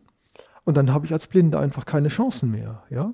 Der Punkt ist ja einfach der, ich muss ja zwischendrin in der Partie, wenn ich mir jetzt nicht ganz sicher bin, wie die Stellung aussieht, dann muss ich ja eine Möglichkeit haben, mir die aktuelle Stellung zu vergegenwärtigen. ja, ja, ja. Wenn ich jetzt hier weiß, ich bin mir jetzt nicht ganz sicher, auf diesem Feld, welche Figur steht da, ich fasse da hin. ja. Wenn ich, wenn ich aber beim Online-Schach eine Liste habe, wo alle Figuren aufgelistet sind, welche Figur steht auf welchem Feld, jetzt überleg nur, wie lange brauche ich dann, um mir die ganze Liste anzuhören. Wenn Ja. die Figur, die mich interessiert, bei dieser Liste ganz hinten steht, ja. oder irgendwo mittendrin. So, das mag jetzt noch angehen, wenn ich jetzt unter Blinden spiele. Das heißt, beide haben die gleichen Bedingungen. Wenn wir beide jetzt hier an zwei Brettern spielen, wir haben ja im Prinzip die gleichen Bedingungen, ja? Ja. Ich muss alle Züge auf meinem Brett ausführen, du auch alle Züge auf deinem Brett. Wenn ich aber jetzt online spiele, dann hat der Sehende das komplette Brett immer im Blick, im wahrsten Sinne des Wortes im Blick. Hm. Und die Zeit, die man dann als Blinder bräuchte, um sich die Stellung zu vergegenwärtigen, da ist der Zeitnachteil so groß, da kann man nicht mehr von Chancengleichheit sprechen. Mhm. Also sind die Probleme jetzt im Online-Schach gewesen, Ja. wo man re- auf die Art und Weise, das hast du, finde ich, gut auch beschrieben, benachteiligt ist, äh, nicht teilnehmen kann. Trotzdem ist es auch nicht so gewesen, dass mehr Leute in die Schachclubs gedrängt haben. Ist nicht passiert während der Corona-Zeit? Nein, nein, auch nicht, sondern im Grunde genommen im Gegenteil. Also ich weiß es jetzt zum Beispiel in, in Sandhausen, wo ich spiele, ähm, da haben einige Spieler, die, die regelmäßig eingesetzt worden sind, plötzlich ihre Liebe zum Online-Schach gefunden. Jetzt kann ich ja Schach zu Hause spielen, weltweit. Sehende dann, ne? Sehende, ja. ja. Ja, ja, Warum soll ich noch zum Schachclub gehen? Ach so, ja, okay. Und das ist eben so diese, diese, diese Geschichte, dieses, dieses gemeinsame Hobby. Also das ist etwas, was ich in dieser ganzen äh, Internet-Online-Geschichte, die Gemeinschaft geht verloren. Mhm. Und gerade die Kinder, die Jugendlichen, die ja nichts anderes kennen als den Computer, die wissen ja gar nicht, was ihnen verloren geht. Du hattest das ganz am Anfang auch schon so beschrieben, dass das für dich ja der Zugewinn eigentlich war, in dieser genau. Gemeinschaft genau. des Schachclubs ja. zu sein. Ja. Was macht denn so eine Gemeinschaft aus? Also ähm, ist das wie so ein Skatabend oder sowas? Also ja. äh, vergleichbar, ne? Das Natürlich, heißt, man, man ja. trifft sich, man, man trinkt mal ein Bier zusammen. Es gibt eine Gemeinsamkeit. Man tauscht sich halt aus. Ja, also genau. abgesehen mal davon, dass man sowieso gegenüber sitzt, ist es wahrscheinlich auch nach den Spielen dann so, dass man sagt, Mensch, da habe ich irgendwie das das erste Mal gesehen oder so. Ja, genau, genau hm. das, ja. Oder man bereitet sich gemeinsam vor. Aber allein auch ähm, diese, also ich meine jetzt beim in einem, in einem Blindenschachclub, das sind ja zwei Dinge, die einen verbinden. Das ist einmal die Sehbehinderung, die Blindheit, aber eben auch das gemeinsame Hobby Schach. Und so findet man eben zueinander. Also äh, es ist auch immer so, die, die, also es gibt Dinge, da, da habe ich keine, da habe ich auch keine Meinung dazu, was ist jetzt richtig, was ist falsch, ja. Ähm, wenn ich zum Beispiel Kegeln vergleiche, es gibt im Kegeln unterschiedliche ähm, Behinderungsgruppen. Und bei den Vollblinden kegelst du mit Augenbinde. Das heißt, da ist wirklich sichergestellt, da wird gar nichts gesehen. Und das ist jetzt beim Schach halt so eine Sache. Klar, diese 10 Prozent, die gelten, diese Restsehfähigkeit. Ja, manchmal ist Sehen ein Vorteil, manchmal ist Sehen ein Nachteil. Also Sehen ist dann ein Nachteil, wenn ich blendungsempfindlich bin zum Beispiel. Hm. Für mich ist es so, ich kann helles Licht mit einer dunklen Brille ausgleichen. Wo ich aber ein Problem habe, ist, wenn ich irgendwo so am Fenster sitze, dass mal die Sonne reinscheint oder die Sonne wandert. Das sind Kleinigkeiten in der Helligkeit, die einem Nicht-Sehbehinderten keine Probleme bereiten. Und für mich hat es eine ganz, ganz große Auswirkung, dass ich geblendet werde. Mhm. Da ist jemand, der gar nichts mehr sieht. Bitte, ich will jetzt nicht sehen, nicht als Vorteil verkaufen. Ja, ja. Aber der ist unabhängig von den äußeren ähm, Gegebenheiten. Mhm. Und deswegen äh, gibt es auch keine Subunterscheidung nach diesen 10%-Regeln. Äh, genau, genau. Die hätte man früher vielleicht mal machen können. Vielleicht, ich sage jetzt wirklich vielleicht. Aber jetzt nimmt ja die Anzahl der Spieler immer, immer ab. Ja. Also das heißt, wir haben zum Beispiel 1990, als ich das erste Mal bei der deutschen Mannschaftsmeisterschaft im Blindenschach mitgespielt habe, da waren es Sechsermannschaften. Man hat dann irgendwann auf Vierermannschaften reduziert, weil es nicht mehr genügend Leute gab. Wenn man jetzt noch in verschiedene Klassen unterteilen ja, ja. würde, kriegt man ja auch gar keine. Also es ist eh schon schwer genug, jetzt auch Mannschaften zusammenzubekommen. Mhm. Aber dann wird es ja noch weniger. Gibt es da manchmal auch die Diskussion, äh, du, du siehst doch mehr als ich, ist das überhaupt ein Thema? Oder sagt man, das wäre jetzt zu kompliziert, das dem nehmen wir uns jetzt überhaupt nicht an?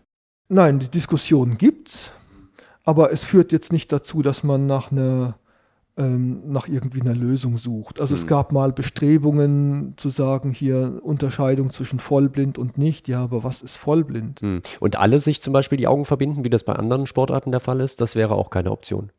Also für mich nicht. Denn ich sag mal, ja, äh, weißt du, wenn die Regeln mal so wären, ja. okay.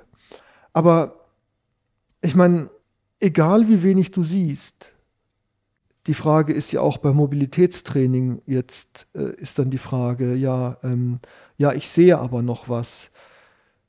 Und du bekommst immer die Antwort, nutze alle Sinne, die du hast, setze sie ein. Hm.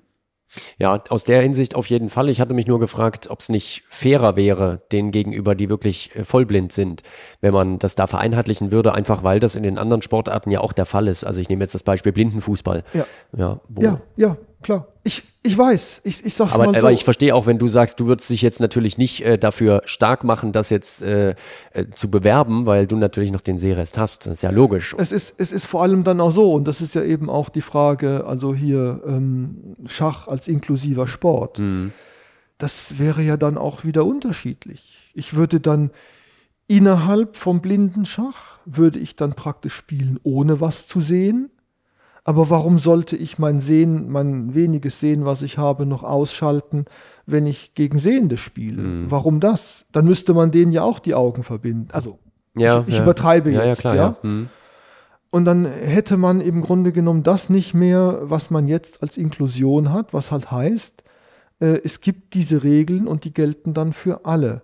Und jeder kann das einsetzen, was er hat. Also da, wo ich herkomme, ja, also mit meinem Sehen, was immer weniger geworden ist. Ich kann mir nicht vorstellen, ich höre das auch von vielen, die eine degenerative Erkrankung haben, die dann sagen, also die würden sich zum Beispiel auch nicht in den Dunkelbereich begeben, weil sie sagen, die Dunkelheit, das ist das, wovor ich Angst habe. Da gehe ich nicht freiwillig rein. Und ich kann es mir nicht vorstellen, dass ich einen Sehbehinderten animieren kann, im Blindenschach mitzuspielen und dann sage ich dem, jetzt musst du aber dein Sehen noch abschalten. Na, vom nachvollziehbares also, Argument. Ich wollte nur mal wissen, ob das, äh, das diskutiert wird. Also das wird diskutiert, was auch verständlich ist und wie da so die Facetten sind. Ja. Also es gibt Dinge, wo man zugibt, okay, das ist jetzt ungerecht, ja. aber ich kenne niemanden, der mir mal ein Patentrezept vorgeschlagen hätte. So. Gibt es denn ein Patentrezept oder eine Idee, wie man das Problem mit dem Online-Schach lösen könnte? Auch da kenne ich keins. Also, das ist einfach das, du siehst mit einem Blick sofort alles, was da ist. Und du siehst es allein schon daran, wenn du jetzt die offiziellen Weltmeisterschaften verfolgt hast. Hm. Also Magnus Carlsen ist ja jetzt nicht nur der Weltmeister im Turnierschach, sondern auch noch im Rapid Chess, also Schnellschach mhm. und auch im Blitzschach. Mhm. Ich bin einmal deutscher Meister im Schnellschach, im Blindenschach geworden. Und das war mit einer Bedenkzeit von 15 Minuten für die ganze Partie. Mhm. Darunter, wegen den zwei Brettspielregeln, gibt es in meinen Augen keinen sinnvollen Zeitmodus ja, also ich, für mich total nachvollziehbar. Und dann ist das einfach die Antwort, die man so, glaube ich, konstatieren muss. Mir fällt es auch nicht ein. Ähm, aber es ist, finde ich, gut, dass wir mal drüber gesprochen haben, dass das äh, also wenn jemand das jetzt, Problem ist. Ja. Wenn jemand, der jetzt zuhört, ja, gerne. eine Lösung hat, also oder einen Vorschlag hat. Also ich bin auch ein Freund von Brainstorming, ja. Also ich. Die Kontaktdaten findet ihr in den Show Notes. Ja, ich finde es oder, oder auch zum Beispiel, ja, wie gesagt, es gibt ja auch äh, dbsb.de, genau. Das ist ja der Deutsche Blinden- und Sehbehindertenschachbund. Und äh, mich selber findet man ähm, ja beim schachbund.de und dort bin ich eben Referent für Inklusion. Da findet man meine Kontaktdaten auch. Mhm. Also ich bin ein Freund von Brainstorming und ähm, erstmal laut denken und es nicht kritisieren, weil man schneidet oft eine gute Lösung zu früh ab. Im vergangenen Jahr war äh, die Weltmeisterschaft oder World Championships beim Blindenschach. Ne? Genau. Da warst ja. du auch dabei. Du hast da, gesagt, ja. du hast am dritten, vierten Brett vier, gespielt. Ja, genau. Also ich war offiziell auf Brett 4, aber ja. ich habe eben zum Teil auch am dritten Brett gespielt. Das ist immer, wie man, mit, mit welcher Aufstellung man antritt. Genau. Also die zur Erklärung nochmal, das erste Brett ist das Wichtigste, das vierte Brett ist das. Nein, nein, nein, nein, nicht das Wichtigste. Sondern die Punkte. Es gibt die meisten Punkte. Nein, oh. nein, nein, nein, eben nicht. Also wenn man das erste Brett gewinnt, das zweite unentschieden spielt und Brett 3 und 4 verliert, dann verliert man zweieinhalb zu eineinhalb. Also äh, es ist schon so, dass üblicherweise man sagt, der stärkste Spieler spielt an Brett 1 und von denen der am wenigsten starke spielt dann an Brett 4. Aber man kann manchmal auch taktisch aufstellen, weil man sagt, so fahren wir vielleicht besser. Aha. Aber die Punkte, die dort erspielt werden, zählen alle gleich. Ich habe einmal ein Schachturnier mitgemacht und ich saß an Brett 4. Das, äh, glaube ich, hatte keine taktischen Gründe. Das hatte, glaube ich, leistungstechnische Gründe. also, ähm, das Ergebnis, ihr seid Vierter geworden, wenn ich das richtig gesehen habe, ja. bei dieser Weltmeisterschaft. Ja, ja. Ist das ein gutes Ergebnis gewesen? Das, wir, wir sind ja praktisch mit einer B-Mannschaft angetreten. Also das heißt, die Stärksten haben aus beruflichen oder Studiumgründen einfach nicht antreten können. Es hätte für uns nicht besser laufen können. Also das war wirklich, Wobei, warte mal, das ist war. Auch, auch ein Highlight für dich dann das, gewesen, ja, ja, sag ich natürlich, mal? Natürlich, das war ein Highlight, mhm. ja. Wobei, das war vorletztes Mal, wo wir Vierter geworden sind. Also, das war im Oktober 21. Ach so. Auf Rhodos, genau. Und letztes Jahr, was stattgefunden hat, das war der, also das war, nein, das war die Blindenschach-Olympiade mhm. 2021 in, auf Rhodos. Und äh, letztes Jahr im Juni, Ende Juni, das war der ähm, World Team Cup. Da haben gespielt die 16 besten Mannschaften äh, Blindenschach weltweit. Also Und da seid ihr wie viel da da sind wir geworden? Neunter geworden. Neunter. Mit einer, ja, das ist sehr unglücklich gelaufen auch. Und da habe ich, da habe ich allerdings, also ich selber habe da mein bestes Ergebnis überhaupt erzielt. Ich habe da an, an Brett 3, 4 habe ich äh, mit 6,5 aus 8 Punkten habe ich in der Brettwertung dort die Silbermedaille gewonnen. Also das ist so Mhm. international mein absolutes Highlight, mein bestes Ergebnis, was ich jemals erspielt habe. Ja, darauf bin ich auch wirklich stolz. Auch wenn es mir lieber gewesen wäre, ich hätte weniger Punkte geholt und äh, die Mannschaft hätte besser abgeschnitten. Ja, also da, da gab es eine Einzelwertung und dann die Teamwertung, Teamwertung neunte und in der Ja. Brettwertung tatsächlich Silbermedaillen. Also wir sind ganz, ganz knapp an der ersten Hälfte vorbeigeschrammt. Wir hätten auch ganz gut vielleicht Fünfter werden können, aber Ja. es war, es ist dann dumm gelaufen. Irgendwo ist es dann so. Ja. Aber nur mal, um das jetzt nochmal so ein, einzuschätzen, ähm, der vierte Rang, was du jetzt gesagt hattest, ähm, ist ein richtig gutes Ergebnis gewesen im Ja. Oktober im 2021, Ein richtig gutes Ergebnis. ähm, weil der deutsche Blindenschach im internationalen Vergleich wo steht? Ja, es ist immer die Frage, wer spielt mit. Also wenn wir wirklich unsere stärksten Leute immer dabei hätten, dann würden wir auch besser abschneiden.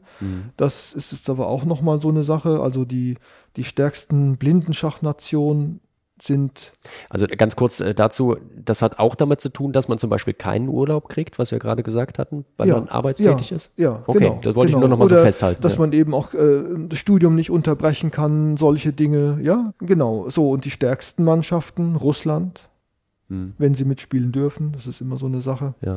Äh, Polen, Mhm, mhm, auch die Ukraine ist sehr stark, Serbien, mhm. auch Ungarn. Ähm, wer unheimlich aufholt oder aufgeholt hat, ist Indien. Also der derzeitige IBCA-Präsident, also International Braille Chess Association, ist Inder. Das, das wird dort gefördert und dann kommt aber dann eben auch das, was ich vorhin schon sagte. Mhm. Ähm, Indien ist halt auch ein armes Land und es ist alles eine Frage der Alternative. Es gibt dort einfach, also dort hat im Schach gut zu sein, bringt viel, viel mehr Vorteile mit sich. Also wir bei uns, wir können auch so problemlos reisen. Und ähm, wenn, wenn ich keine Möglichkeiten habe zum Reisen und ich kriege aber mit, ich spiele gut Schach, dann komme ich zu einem Turnier nach Mallorca, dann komme ich zu einem Turnier nach New York dann ist es eine ganz andere Motivation, ähm, wenn ich Dinge nur dadurch erreichen kann, wie wenn es mir so weit gut geht und ich kann eh alles machen, was ich will. Ich setze jetzt nochmal einen, einen Zug. Ja. Ähm, beziehungsweise muss ich erstmal schauen, ob wir gleich sind. Genau. Guck nochmal, wie das bei dir, äh, wie das aussieht. Oder habe ich den schon gesetzt? Nee. Läufer B2 war mein letzter. Okay, Läufer B2 war dein letzter Zug. Ich habe jetzt, äh, genau, was wollte ich denn jetzt setzen? Ich habe es, glaube ich, schon vergessen. Ah, nee, ich wollte jetzt rochieren. Das ist die sichere Variante. Ja, genau. Und zwar mache ich jetzt mal die, äh, die lange Rochade. Ui, okay. Mhm. Ja, damit wir mal ein unsymmetrisches Spiel haben. Ne? Ich Ja. probiere das jetzt einfach mal. Das ist jetzt aber wirklich untypisch. Ach so? Ja. Dann spiele ich doch meinen Springer nach Dora 2. Okay. Ähm, aber jetzt kann ich doch endlich mal eins machen, denn jetzt kann ich doch endlich mal den Bauern E5 setzen. Ne? Da habe ich doch, glaube ich, schon lange drauf gewartet, dass das mal geht. Dass ich mal das Zentrum besetze. Okay, bist du dir auch da sicher? Nein, aber bin ich mir gar nicht sicher, aber ich, es sieht für mich so aus, als wenn der da erstmal relativ sicher steht. Ja, es gibt ja noch andere Figuren. Also, was ist denn die Idee von meinem Springer D2? Ach so, ja, das habe ich mich auch gefragt, ehrlich gesagt. Ähm, Es hat was mit Bauern zu tun. Echt? Okay, den Bauern vorziehen, da wäre eine Möglichkeit. Okay, den Bauern vorziehen, dann ist das Pferd angegriffen, dann muss das da weg. Und der Läufer. Ach, beide. Ah, es ist der Doppelangriff. Ah. Ja, stimmt. Okay. Ähm, was, was machen wir nun? Jetzt nehme ich den, den Bauern wieder zurück. Okay, ich, dieses eine Mal nehme ich mir diese Gelegenheit, dass ich den Okay. Bauern wieder zurückziehe. Vielen Dank. Ähm, okay, dann muss ich ja was machen. Das ist richtig. Na gut, dann ziehe ich den Läufer mal zurück auf E6. So, machen wir es mal so. Okay.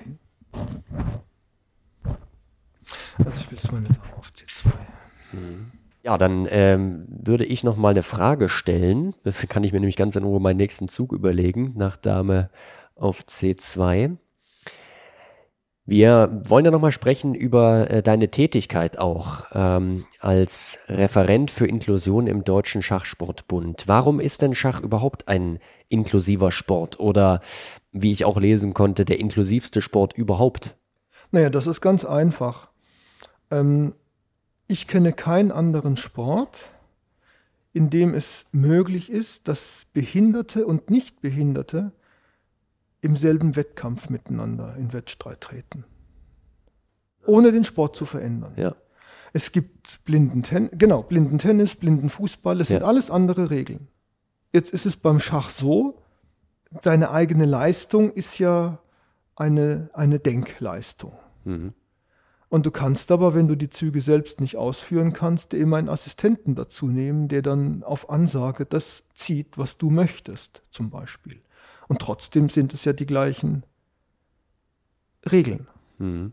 Und was dann noch mit dazu kommt, ich, kenne jetzt auch keinen anderen Sport, wo Kinder im Grundschulalter gegen Senioren mit 80, 90 den gleichen Wettkampf spielen können. Männer und Frauen, gut, da gibt es vielleicht manchmal im Reiten die Möglichkeit, aber auch da. Also äh, da wird wirklich der Begriff Inklusion gelebt, soweit es denn möglich ist. Mhm. Was bedeutet denn Inklusion für dich?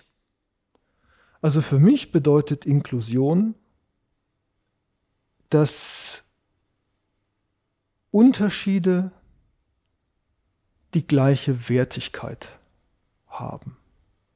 Also ich benutze ungern den Begriff normal. Ähm, ich schlage vor, den Begriff normal zu, zu übersetzen oder zu umschreiben mit, was ist am häufigsten. Also es ist selbstverständlich, die häufigste Art Schach zu spielen, gegenüber sich gegenüber zu sitzen und an einem Brett zu spielen. Aber das andere, wenn das nicht geht oder wenn ich eben eine, eine, eine Begleitung, eine Assistenz, was auch immer brauche, äh, dann hat es die gleiche Wertigkeit. Da wird der andere Mensch in seinem Anderssein genauso geschätzt, gewürdigt, ohne eine Sonderbehandlung zu bekommen. Und das ist für mich eben auch das, was ich in der aktuellen Diskussion bei, bei Inklusion einfach oft mies finde. Wenn bestimmte Begriffe nicht benutzt werden dürfen oder wenn Fragen nicht gestellt werden dürfen. Für mich bedeutet wahre Inklusion, wenn ich die Unterschiede benenne, es aber bei dem Unterschied einfach bleibt, ohne dass es irgendwie negativ gesehen wird. Also ich kenne, ich, ich höre immer wieder von sozialen, von sozialen Einrichtungen, wo es dann heißt, den Begriff behindert darfst du nicht benutzen. Mhm. Dafür habe ich kein Verständnis. Also ich habe einen Schwerbehindertenausweis. Warum soll ich mich da nicht als behindert bezeichnen lassen? Es ist einfach so. Und vor allem der Begriff behindert unterliegt ja einer gesetzlichen Definition. Wenn ich ein Gipsbein habe, dann bin ich eingeschränkt. Wenn ich aber ein steifes Bein habe und das geht nie wieder weg, ist also auf lange Sicht so, dann bin ich zwar auch eingeschränkt, aber die besondere Sache ist, ich bin behindert, weil ich kann den Gips nicht ablegen. Und das ist für mich etwas, ähm, ich merke ja auch, wenn jemand mich als behindert bezeichnet, weil es einfach so ist, dann kommt es natürlich anders rüber, wie wenn mich jemand als behindert bezeichnet und meint es als Schimpfwort. Und ich mache immer wieder die Erfahrung, und das ist etwas auch gerade jetzt im Bereich Blindheit, Sehbehindert. Es gibt viele Menschen, die sind blind oder sehbehindert, die wollen, dass das, wie sie anders sind, von der Gesellschaft akzeptiert wird, dass sie da, wo sie die Unterstützung brauchen, diese auch bekommen. Aber sie gehen mit dem Thema nicht offen um. Ich mache immer wieder die Erfahrung, die Menschen wollen helfen und helfen wirklich gerne, wenn sie verstehen, warum sie helfen sollen.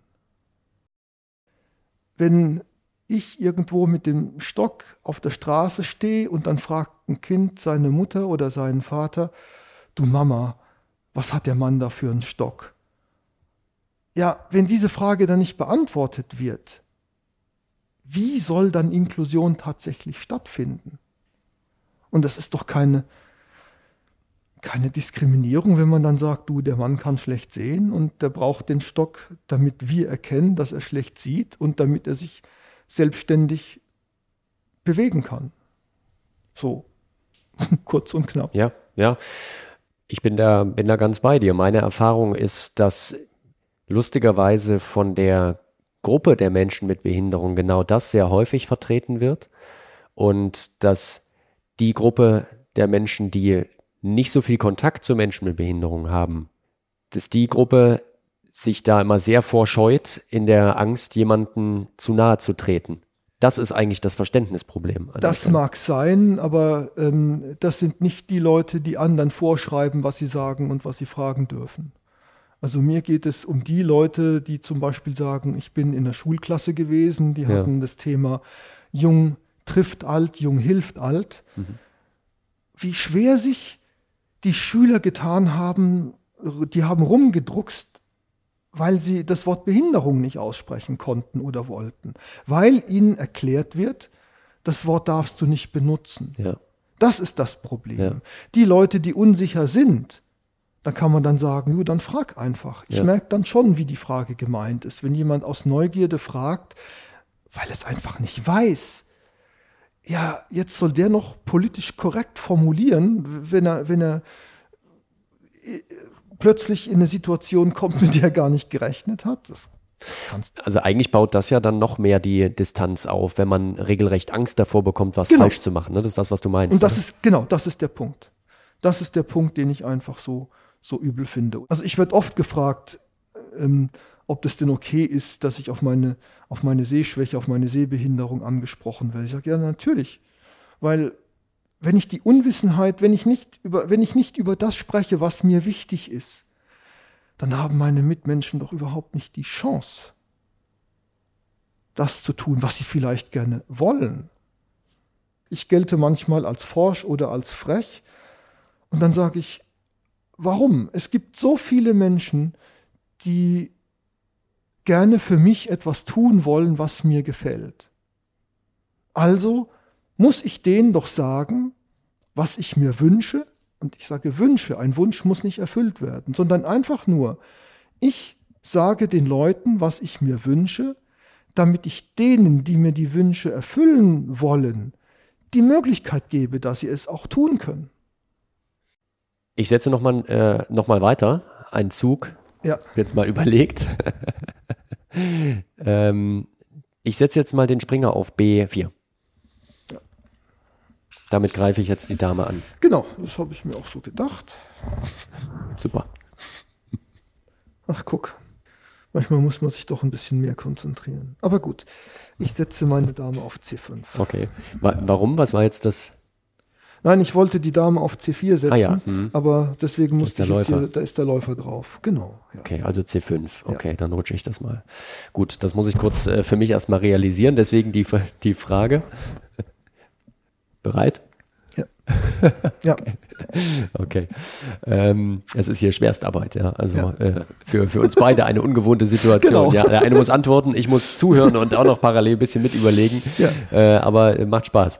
Ähm, im, ich habe gelesen, jetzt einmal auf diese Referentenstelle Inklusion. Ähm, ja. Der Stellenwert des Schachsports für Menschen mit Behinderung soll im DSB, im Deutschen Schachsportbund, weiterhin aufgewertet und gefördert werden. Das ist ein Zitat des Deutschen Schachsportbundes aus dem Jahr 2016, Januar. Ähm, du begleitest auch seit dieser Zeit diese Entwicklung mit. Wie genau. viel Aufwertung und Förderung hat denn seitdem stattgefunden? Viel. Also wirklich richtig viel. Ähm, also einmal was Formelles. Ich bin 2016 Behindertenbeauftragter geworden. Das hat jetzt eine satzungstechnische Geschichte, war aber von vielen Informationssträngen einfach ausgeschlossen. Und das hat man dann irgendwann gemerkt, sodass dann, ich meine, das war dann auch wirklich 2019, der Antrag gestellt wurde, dass die Position eine Referentenstelle wird, die einfach satzungsmäßig ganz anders äh, eingebunden ist. Ähm, so dass ich eben viel mehr Informationen jetzt auch bekomme. Und gleichzeitig hat man mit dieser Aufwertung als Referent, dem Posten des Referenten für Inklusion, ein Budget von mittlerweile 5000 Euro jedes Jahr äh, eingeräumt, worüber ich relativ frei verfügen kann. Und das hat es halt vorher nicht gegeben. Also dieses Budget hat mein Vorgänger zum Beispiel nicht zur Verfügung gehabt. Jetzt mal völlig egal, ob das jetzt Behindertenbeauftragter oder Referent für Inklusion heißt. Ich hätte es auch gerne gesehen, das Wort Behinderung in dem Posten weiter zu behalten, aber hat nicht sollen sein. Auf der anderen Seite, Inklusion ist halt weit mehr als nur jetzt Behinderung. Wen es interessiert, soll einfach mal bei Wikipedia nachgucken, was da bei Inklusion steht. Und äh, ja, so einmal das. Und ich muss sagen, eigentlich widerspricht sich das ja. Also ich kann nicht auf der einen Seite sagen, äh, Schach ist ein inklusiver Sport und dann mache ich eine Meisterschaft nur für behinderte Schachspieler. Mhm. Es ist aber für mich deswegen eine Krücke. Ich bin ja auf den Datenschutz vorhin auch äh, ja, ja. Äh, gekommen. Ich werde auch immer wieder gefragt, ja, wie viele behinderte Schachspieler vertrittst du denn? Da muss ja. ich immer sagen, weiß ich nicht. Die einzige behindertenspezifische Schachorganisation, die es gibt in Deutschland, ist der DBSB, der Deutsche Blinden- und Sehbehinderten-Schachbund. Alle anderen Behindertengruppen spielen halt irgendwie so mit oder haben ihre schachlichen Kontakte über die Selbsthilfeorganisationen. Soweit ich das weiß, ist es zum Beispiel bei den Gehörlosen oder ähm, Hörbehinderten äh, so, dass das über deren Selbsthilfeorganisation geht. Mhm. Und ich brauche diese Krücke, in Anführungszeichen, Behindertenschachmeisterschaft, um überhaupt ein Netzwerk aufbauen zu können, die Kommunikation unter den behinderten Schachspielern mal hinzubekommen überhaupt, damit, wenn es hat jetzt in Belgrad die erste Schachparalympiade gegeben, äh, wo wir fast keine Mannschaft stellen konnten, weil ich einfach gar nicht wusste, wen kann ich denn ansprechen. Also hm. die Information kam erst Mitte Dezember, hm. Dass Ende Januar dieses Turnier stattfindet. Okay. Mit Planungen, man braucht Begleitungen. Ähm, in der Geschäftsstelle war halt der normale Jahresurlaub, klar, über die Feiertage. Und das ging dann nur so, weil eine, eine, Gruppe, die sich für die letzte Paralympiade, die 2020, hätte stattfinden sollen, die dann aber online ausgetragen wurde. Und die hatten noch einen Mailverteiler untereinander, haben sich dann kurz geschlossen und haben dann auf Eigeninitiative gesagt, wir wollen aber spielen. Und auch dafür war das jetzt zum Beispiel überhaupt kein Problem, die entstehenden Kosten. Es waren nur, in Anführungszeichen, die Reisekosten. Das mit dem Inklusionsetat zum Beispiel eben auch diese gedeckt werden konnten. Mhm. Und das ist etwas, was jetzt so in dieser Zeit ähm, zum ersten Mal stattfindet. Mhm. Und, und, und auch, ähm, dass wir es hinbekommen haben, also auch bei der in Anführungszeichen normalen deutschen Meisterschaft haben wir jetzt auch für dieses Jahr wieder ein behinderter Schachspieler oder Schachspielerin, das ist ja an der Stelle jetzt egal, dann ähm, gibt es eben auch einen Freiplatz für den Kreis der behinderten SchachspielerInnen, einen Freiplatz für die eigentliche deutsche Einzelmeisterschaft und mhm. aber auch eine Frau, ein, eine, äh, eine Spielerin, die bei der deutschen Fraueneinzelmeisterschaften Freiplatz mhm. bekommt. Das mhm. sind also alles so Dinge, das hat Die sind jetzt auch entstanden. Das ist auch eine Entwicklung, das die bei dir mit. Die hat letztes ja. Jahr, das hat es letztes Jahr das erste Mal gegeben ah, okay. bei, der, bei, den, bei, den, bei dem Schachgipfel 2022. Mhm. Und das gibt es jetzt dieses Jahr auch nochmal so. Ähm, die Planung ist die, dass diese Freiplätze erspielt werden bei der Deutschen Behindertenschachmeisterschaft. Mhm. Also heißt, der, der Turniersieger bei der Deutschen Behindertenschachmeisterschaft bekommt den Freiplatz ähm, für die nächstjährige Deutsche Einzelmeisterschaft und die bestplatzierte Dame bekommt einen mhm. Freiplatz für die nächstjährige Deutsche Fraueneinzelmeisterschaft. Mhm. Und ich muss sagen, ich bin auch zum Beispiel beim Badischen Schachverband auch mal zu einer erweiterten Präsidiumssitzung eingeladen worden. Ähm, diese Themen, worüber wir beide jetzt auch sprechen, die meisten Menschen, Menschen wollen das, aber sie wissen nicht wie. Und vor allem man sagt, ja, wir, wir machen Inklusion, aber die meisten haben sich überhaupt keine Gedanken darüber gemacht, was das denn für Konsequenzen mit sich bringt. Also Beispiel, wenn ich einen Rollstuhlfahrer am Brett, am Schachbrett habe, dann kann der dort agieren wie jemand, der nicht behindert ist. Aber die größte Hürde für den ist, überhaupt ans Schachbrett zu kommen. Hm. Ja? Müsste man mitunter über die Tischhöhe dann. Äh, ach nein, die Tischhöhe gar. Ach, die Tischhöhe ist das geringste Problem. Wie komme ich in den Raum? Ja. Ah, hm. Also, der Deutsche Schachbund hat den Anspruch, Inklusion zu leben. Hm. Die meisten Schachclubs haben alles Mögliche, bloß kein Geld. Und da würdest du auch so halt mit deiner Tätigkeit auch ansetzen, dass du sagst, auch das muss natürlich für einen einzelnen kleinen Schachclub mit bedacht werden, dass der Rollifahrer zum Beispiel mit in den Club eintreten kann. Genau. Also das, ich muss es erstmal, mhm. ich muss es erstmal an die Öffentlichkeit bringen, ja, ja, dass diese Probleme überhaupt da sind. Denn jeder Schachclub ist froh, wenn er, wenn er kostenlos von der Gemeinde einen Raum zur Verfügung gestellt bekommt. Mhm. Wir in Sandhausen haben so einen Raum. In einem Schulhaus, was ich glaube 120 Jahre alt ist, im zweiten Stock ohne Aufzug. Mhm. Ich, ich habe keine Lösung, ja. Mhm. Ich will nur sagen, das muss an die Öffentlichkeit kommen. Oder es gibt für mich drei Gruppen an der Stelle. Der, der, der Rollstuhlfahrer, für den muss vor allem die Örtlichkeit barrierefrei sein, eben auch mit Toiletten zum Beispiel. Genau. Ja. ja? ja.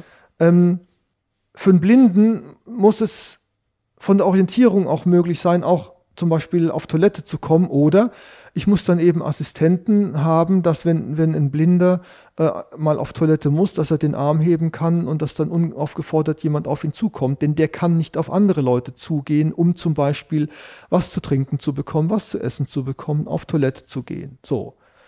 Für Gehörlose ist es jetzt zum Beispiel so, ähm, ich brauche, wenn ich offizielle Ansprachen habe, brauche ich Gebärdendolmetscher.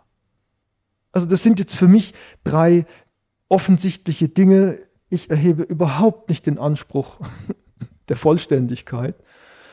Und das ist eben auch der Punkt, warum ich dieses Netzwerk auf die Beine stellen will. Denn im Moment spreche ich für alle. Mhm. Ich habe es ja schon schwer genug, für jemanden zu sprechen, der blind ist, der gar nichts sieht. Aber ich habe es noch mal schwerer, mich hineinzuversetzen in jemanden, der nichts oder wenig hört oder der, der im Rollstuhl sitzt oder der einfach Schmerzpatient ist. Mhm. Und das ist für mich ein Grund, warum ich hoffe, dass wir da neben dem Schachturnier eben auch eine Spielerversammlung abhalten werden, um, um diese Dinge mal anzusprechen, auch das Thema Datenschutz, mhm. ja. Also ich habe von jemand in Sachen Datenschutz gesagt bekommen, es sei nicht möglich, eine, eine Liste in der Geschäftsstelle vom Deutschen Schachbund zu führen, wo einfach nur das Kriterium schwerbehindert mit dabei steht. Und sorry, da lang ich, äh, ich lang mir da an den Kopf, ja. Mhm. Denn wenn ich als Schachspieler bei einer deutschen Meisterschaft, oder das hat ja auch schon Weltmeisterschaften für behinderte Schachspieler in Dresden übrigens mhm. stattgefunden, wo das Kriterium ist, ich muss mindestens einen Schwerbehindertenausweis haben mit einem Grad der Behinderung von 50, mindestens 50. Mhm. So, wenn ich also mal an so einem Turnier teilgenommen habe, dann habe ich mich doch geoutet. Warum soll es dann nicht möglich sein, diese Liste zu führen, mhm. auch ohne große Geheimhaltung? Ja? Denn das mache ich ja freiwillig. Und auch da wieder, wie soll ich auf jemanden zugehen können, wenn ich die Nadel im, die Stecknadel im Heuhaufen suchen muss? Und mein Vorteil ist halt mittlerweile der durch, mit natürlich auch durch diese Position, die ich inne habe, dass ich aus jeder Behindertengruppe jemanden kenne. Hm. Aber es ist trotzdem was anderes, ob ich dann immer wieder auf die zugehen muss und ob die sich jetzt ähm, darauf verlassen können müssen, dass ich dann in deren Sinn, in deren Sinne auch agiere, weil es gibt ja Dinge, äh, Rollstuhlfahrer und Blinde, das schließt sich aus, ja. Alles das, was für den Rollstuhlfahrer eine Barriere ist, gibt einem Blinden eine Orientierung. Und das, was für einen Rollstuhlfahrer barrierefrei ist, ähm, das ist für einen endet, Blinden, ja. ist eine Katastrophe. Ja, ja? Also ein, ein, ein, ein großer Platz, hm. alles weitflächig, keine Hindernisse, keine Stufen. Da hast du als Blinder keine Chance, ja. Und da müssen dann immer Kompromisse gefunden werden, womit aber beide im wahrsten Sinne des Wortes leben können müssen. Aber, aber wir können halt nicht ähm, von heute auf morgen die Welt verändern. Das geht einfach nicht. Und es gibt einfach Dinge, wo guter Wille da ist.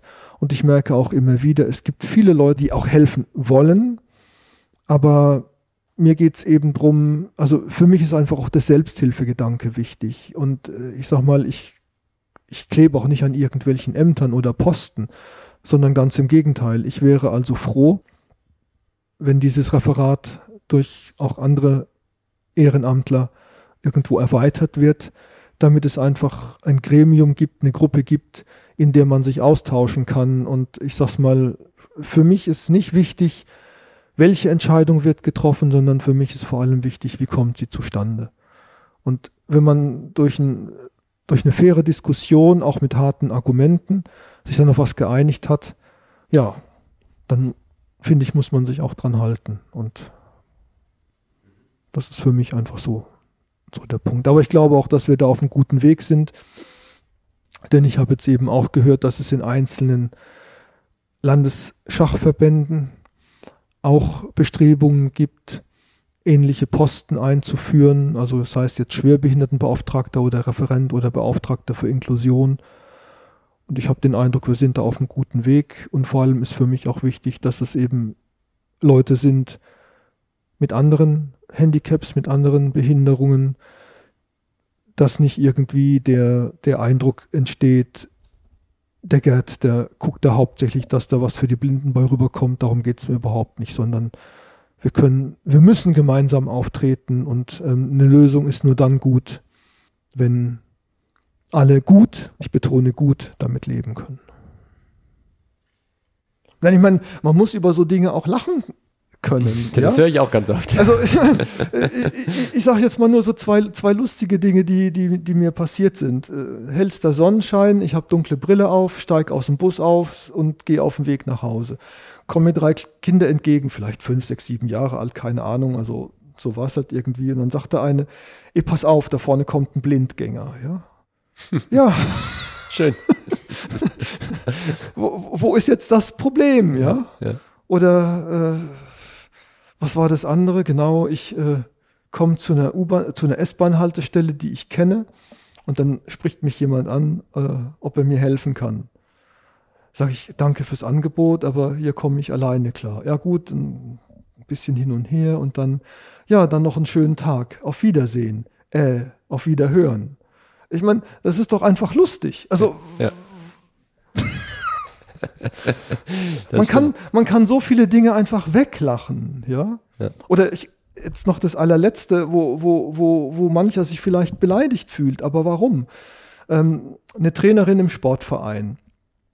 Ich bin immer sehr nah dran, also ich habe da vielleicht zwei Meter Abstand, aber ich kann trotzdem nicht erkennen, wie und was. Und dann kriegte ich mit, ähm, da geht es darum, viereinhalb Kilo. Ich habe jetzt aber nicht mitgekriegt, hat sie abgenommen oder zugenommen. Dann frage ich, ja, abgenommen oder zugenommen? Und die, abgenommen natürlich. Bist du blind? Ja, du bist blind. Ich? Ja, ich bin blind. Alle haben gelacht, alles war in Ordnung. Also, hm. da kann man auch ein Drama draus machen, wenn man will. Ich setze jetzt noch einen Zug. Ja. Das Schöne ist, äh, das fällt mir jetzt auch auf bei dieser Art und Weise, wie wir das hier machen. Äh, man hat manchmal in so Interviewsituationen so, so, so, so kleine Überbrückungsschwierigkeiten, wenn dann ein Thema so abgeschlossen ist. Das ja. ist hier gar nicht der Fall, weil ich kann immer den radikalen Schnitt genau. machen und kann einfach sagen, ich setze jetzt einen Zug, pass auf. Und ich, ja. ich sag dir auch, was ich dabei gedacht habe, weil das macht mir wirklich Spaß hier mit dir. Also ja. ich habe zumindest geguckt, was willst du mit der Dame jetzt bezwecken, um sie jetzt, also musstest sie wegrutschen, aber was willst du bezwecken? Ja, dein Springer, was ist mit deinem Springer? Genau, den Springer. Und den, äh, ich ziehe jetzt den einen Bauern, der bedroht ist und nicht gedeckt ist, äh, nach vorn, das ist nämlich der A7 auf A5. Dann ist der Springer gedeckt und der Bauer ist nicht mehr bedroht. Ja. Das war doch gar nicht so unclever. Nee. Vielleicht. Naja, gut. Mal sehen, ich, ich, bin immer drauf gefasst, will ich nur damit sagen, dass der Boomerang gleich kommt. Es geht halt weiter. Ja. ähm, ja.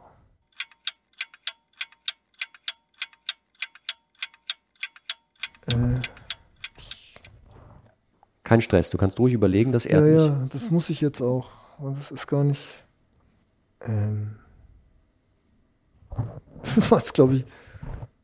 Das war vielleicht gar nicht so geschickt, wie ich das eigentlich gedacht habe. Aber gut. Das ist ja krass. Tja. Das ist ja echt krass. Ich sehe gerade, dass meine Dame ganz schön auf Abwege gerät. Hei, hei, hei. Ja, du lachst. Ich sehe es nicht, ich sehe es wirklich nicht. Ich sehe jetzt noch nicht die unmittelbare Gefahr, aber gut. Na, also sowas?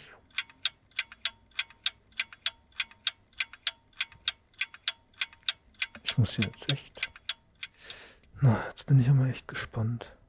Also ich ziehe die Dame nach A7. Hm, Das habe ich mir fast gedacht, dass das so die, die Variante ist, ja. Also du hast mit Sicherheit mehr gesehen, als ich jetzt gesehen habe in dieser Stellung, definitiv, weil ich habe die, ich hätte die Dame da jetzt ehrlich gesagt stehen lassen. Ähm, und ich weiß jetzt auch nicht so richtig, was ich mit dem jetzt anfangen soll. Also soll ich dir mal zeigen, was ich, worüber ich nachgedacht habe? Ja, gerne. Ja, also ich habe, ich hätte jetzt den Turm vielleicht als Also nächstes hier, gezogen. guck mal, ich wollte, ich habe überlegt, Ja, ob ich jetzt den, den Springer angreife. Ja. Ja? ja, das hatte ich auch. Ja, aber dann ziehst du einfach hier diesen Bauern, Ja, genau, ja. greifst meine Dame an. Das hätte ich gemacht, ja. ja? Ich glaube, das hätte ich gemacht. So, jetzt, was für ein Feld habe ich jetzt? Ich habe hier auf der fünften Reihe Ja. Ja. praktisch gar kein Feld, also hier nach G5, das kommt für mich jetzt, da habe ich jetzt überhaupt nicht drüber nachgedacht. Wenn ich jetzt aber auch hier auf der C-Linie, wo ich hingehe, zurückgehe, das einzige Feld, was ich da habe, Ja. dann kannst du hier mit dem Springer, Dann habe ich die Gabel, ja. dann hast du die Gabel. ja, Andererseits habe ich überlegt, ob ich mit dem Springer ja, hier hingehe, ja, ja. hier hingehe, um diesen Bauer nochmal anzugreifen und um B6 zu verhindern, weil ich ja jetzt mit Springer, B6 würdest du dann Schach spielen. ach, Nee, das geht ja gar nicht. doch. Und so, genau, und jetzt habe ich, sorry, jetzt sehe ich erst, wie gut Springer C4 gewesen wäre, weil ich habe jetzt nämlich befürchtet, dass du Turm D5 spielst und die Dame angreifst, Ja. aber dann kommt ja Springer, C, Springer B6 Schach. Mit Doppelangriff. Mit Doppelangriff auch auf den Turm. Okay, gut. Das haben wir jetzt mal geklärt, aber ich habe Dame A7 gespielt. Okay. Das war jetzt das lebendige Beispiel. Herrlich. Aber das habe ich nicht gesehen, zum Ja. Beispiel. Tatsächlich. Oh Gott, oh Gott, oh Gott. Ja, manchmal ist es schlimm, wenn man, wenn man die guten Züge des Gegners sieht und der sieht sie nicht. Ja, Ja. dann sitzt man da und denkt, oh Gott, was mache ich bloß? Ja. Gab es eigentlich so ein, so ein ganz einprägsames Erlebnis für dich? Also, wo du sagst, das ist sowas, was du immer wieder mal erzählst in deiner Schachkarriere als Spieler? Irgendwas, was ganz Absurdes, was dir Was passiert ganz ist? Absurdes. Also mir ist gerade, naja, also so ganz absurd eigentlich nicht. Es ist nur so, ich habe letztes Jahr im August in Sandhausen Sommeropen mitgespielt und bin in der Eröffnung von meinem Gegner, ich bin, ich hatte weiß, ich bin von meinem Gegner völlig überspielt worden. Ja, völlig. Mhm. Und es war dann so, er hatte Dame und ich glaube Dame und ich hatte, ich hatte Turm und Springer dafür. Also ich bin die ganze Partie hoffnungslos gestanden. Und dann ist er mit seinem König in Richtung meines Königs gelaufen, um mich matt zu setzen. Und plötzlich konnte ich ihn matt setzen. Mhm. Und das hatten wir aber beide überhaupt nicht gesehen in der Vorausberechnung. Ich auch nicht. Und irgendwann, das war dann gerade bei der Zeitkontrolle, so um den 40. Zug, wo man dann wieder eine halbe Stunde Zeitgutschrift bekommt. Und ich war so darauf fixiert, die Partie nicht zu Nicht verlieren, ne? Dass ich gar nicht gesehen habe, dass ich auf Gewinn stehe. Ich habe es einfach nicht gemerkt. Und erst als es dann ein zweizügiges Matt gab, mache ich einen Springerzug. Mein Gegner guckt mich an. Der, der hat zwei Sekunden drauf geguckt und sagt, oh, das habe ich übersehen. dann hat er noch einen Zug gemacht und hat aber dann dieses schöne Bilderbuch Matt hat er zugelassen. Das fand ich dann richtig nett. Also er hätte, um das Matt zu verhindern, hätte er seine Dame opfern müssen Mhm. für den Bauern. Mhm. Und das war schon, ansonsten, so viele absurde Dinge passieren dann da irgendwie gar nicht. Also mir ist das, mir ist das äh, auch nur eingefallen, weil ich so ein bisschen diese Blitzmeisterschaften auch verfolgt habe und da war gerade bei Facebook und so viele Videos von auch so Schiedsrichterentscheidungen, die dann getroffen werden mussten. Ja, Weil sich die Spieler nicht einig waren darüber, äh, angefasst muss geführt werden. Oder einer hatte, glaube ich, die Rochade. Wie war das gewesen?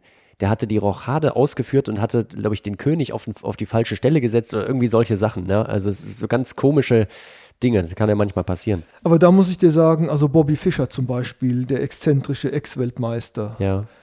äh, der galt ja, also der war kein einfacher Mensch. Aber was die Schachregeln anging, war der einfach nur fair. Hm. Ich, ich glaube, das war Wolfgang Uhlmann, ich bin mir jetzt nicht ganz sicher. Auf alle Fälle hat der gegen, gegen ähm, Bobby Fischer gespielt. Ich glaube sogar, Fischer stand besser, ich, ich weiß es nicht. Auf alle Fälle war das so, Wolfgang Uhlmann stand vom Brett auf, war auf Toilette oder wie auch immer, kommt zurück. Hm. Auf dem Brett war nichts passiert und Bobby Fischer gibt auf. Ach so. Was war des Rätsels Lösung? Bobby Fischer hatte irgendwie eine Drohung nicht gesehen und hat, als er alleine da saß, kein anderer hatte ihn beobachtet, hatte eine Figur angefasst.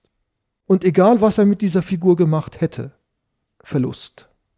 Und da habe ich mir gedacht, Hochachtung, als ich das gehört habe. Tolle Sache. Hm. Gibt es sowas beim, fällt mir grad, nur gerade ein, beim, gerade beim Blindenschach könnte man ja da, gibt es da eigentlich Varianten, wie man bescheißen könnte?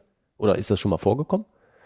Weil jetzt haben wir gerade so über so eine Art Ehrenkodex gesprochen, aber Ja, da halten nicht alle diesen Ehrenkodex ein, um das mal vorsichtig auszudrücken. ja, was, was gibt es denn da für Varianten? Also, Ja gut, wenn jetzt zwei, zwei Leute gegeneinander spielen, ähm, man sieht ja nicht. Also im Blindenschach Hm, ja. ist es so, eine Figur gilt als berührt, wenn ich sie aus der Verankerung ziehe. Dann muss sie geführt werden. Dann muss sie geführt werden. Ja, also das ist dann praktisch, also das ist ja Sehen. Genau. Also beim, beim Sehenden ist es ja so, wenn sie angefasst ist, muss Genau, sie geführt werden. genau, beim darum Blindenschach Im rausnehmen. Übertragen Mhm. Ja, rausnehmen. Ja, Ja, ja, ja. und es gibt halt Leute, die stecken sie dann wieder zurück. Ach so, und man sieht es nicht. Okay, alles klar. Hm. Und das ist Das- etwas, hm. Gut, dass es das gibt, das Da möchte habe ich ich mir jetzt- fast schon gedacht. Nee, möchte ich jetzt nicht mehr dazu sagen. Nee, um Gottes Man Willen. kennt seine Pappenheime. ich bin jetzt auch ein Pappenheimer. Ich habe jetzt überlegt, ähm, die Dame, die eigentlich stört die mich da schon so ein bisschen. Ich habe jetzt keine wirkliche Strategie. Also was ich jetzt sehe, ist, dass der Bauer A2 zum Beispiel, den könnte ich jetzt mit dem Pferd schlagen, aber ich habe überlegt, ähm, wenn der Turm dann auf A1 zieht, dann habe ich mit dem Pferd nichts mehr zu melden. So, Genau. dann muss ich eigentlich wieder zurück. Ja. Dann habe ich einen Bauern gewonnen, aber irgendwie auch nichts weiter. Ich hatte jetzt aber eher so überlegt, ähm, dass ich die Dame mal einsperre, indem ich einfach diesen Bauern ziehe, den äh, B6. B6. Genau. Okay. Dann ist die Dame auch gleichzeitig angegriffen. Genau. Es hat, also ich sehe auch den Nachteil, aber mir ist jetzt irgendwie nichts Besseres eingefallen, ähm, weil eigentlich hast du jetzt nur die Möglichkeit mit der Dame, du hast, kannst wegziehen. Okay, die ist sogar da gesichert. Du kannst Schach geben.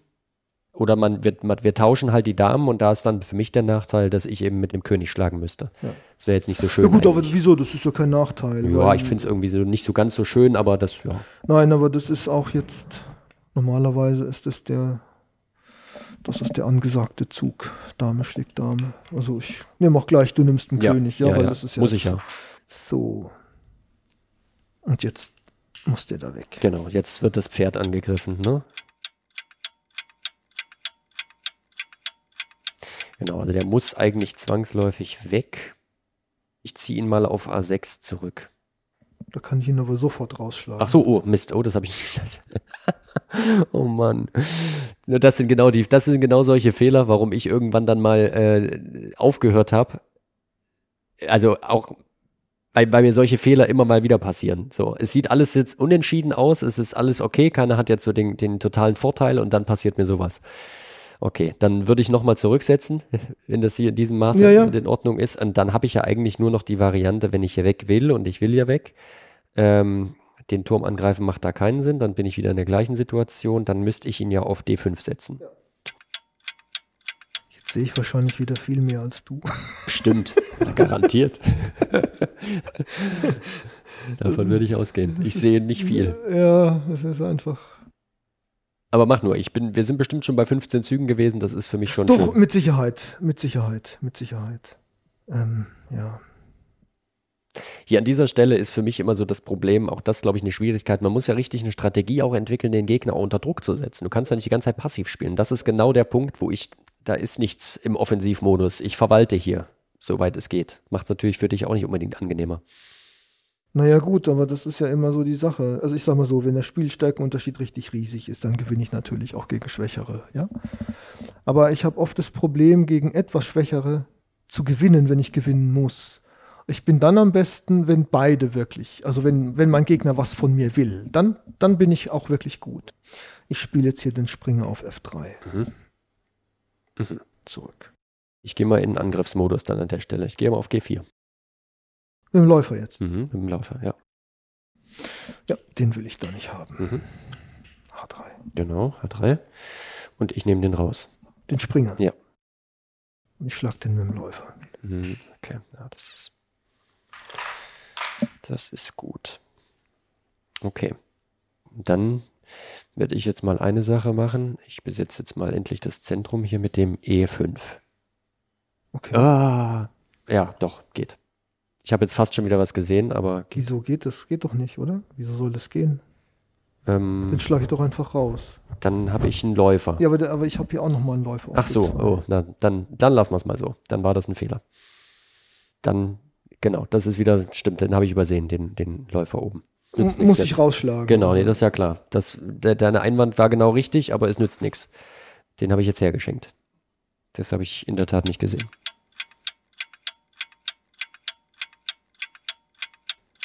Dann ziehe ich mal den Turm auf E5. Äh, nee, 8. E8. Den H-Turm, ja. Hm, genau. Jo. Hm.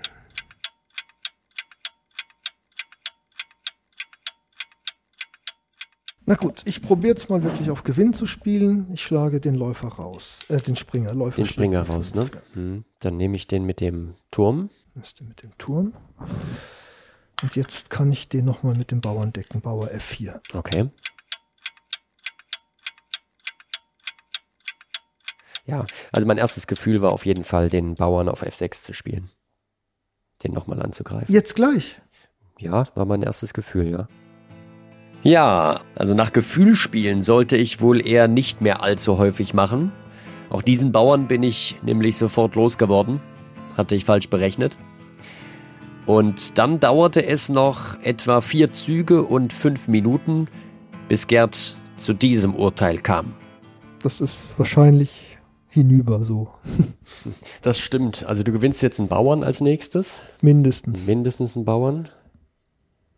Also das Problem ist ja, wenn du jetzt zum König irgendwo hingehst, der F7 fällt und der C6 hängt ja jetzt auch noch. Und wenn der F7 fällt, hat ja auch dein Läufer praktisch keine Felder mehr. Oder keine aktiven. Also du verlierst wahrscheinlich zwangsläufig zwei Bauern. Du kannst die beide gar nicht, gar nicht decken. Also bis eben war es noch knifflig, aber das König C7, das war. Das war wieder das beste Beispiel dafür, dass bei einem Schachspiel ein einziger Zug Ja, wieder alles ja.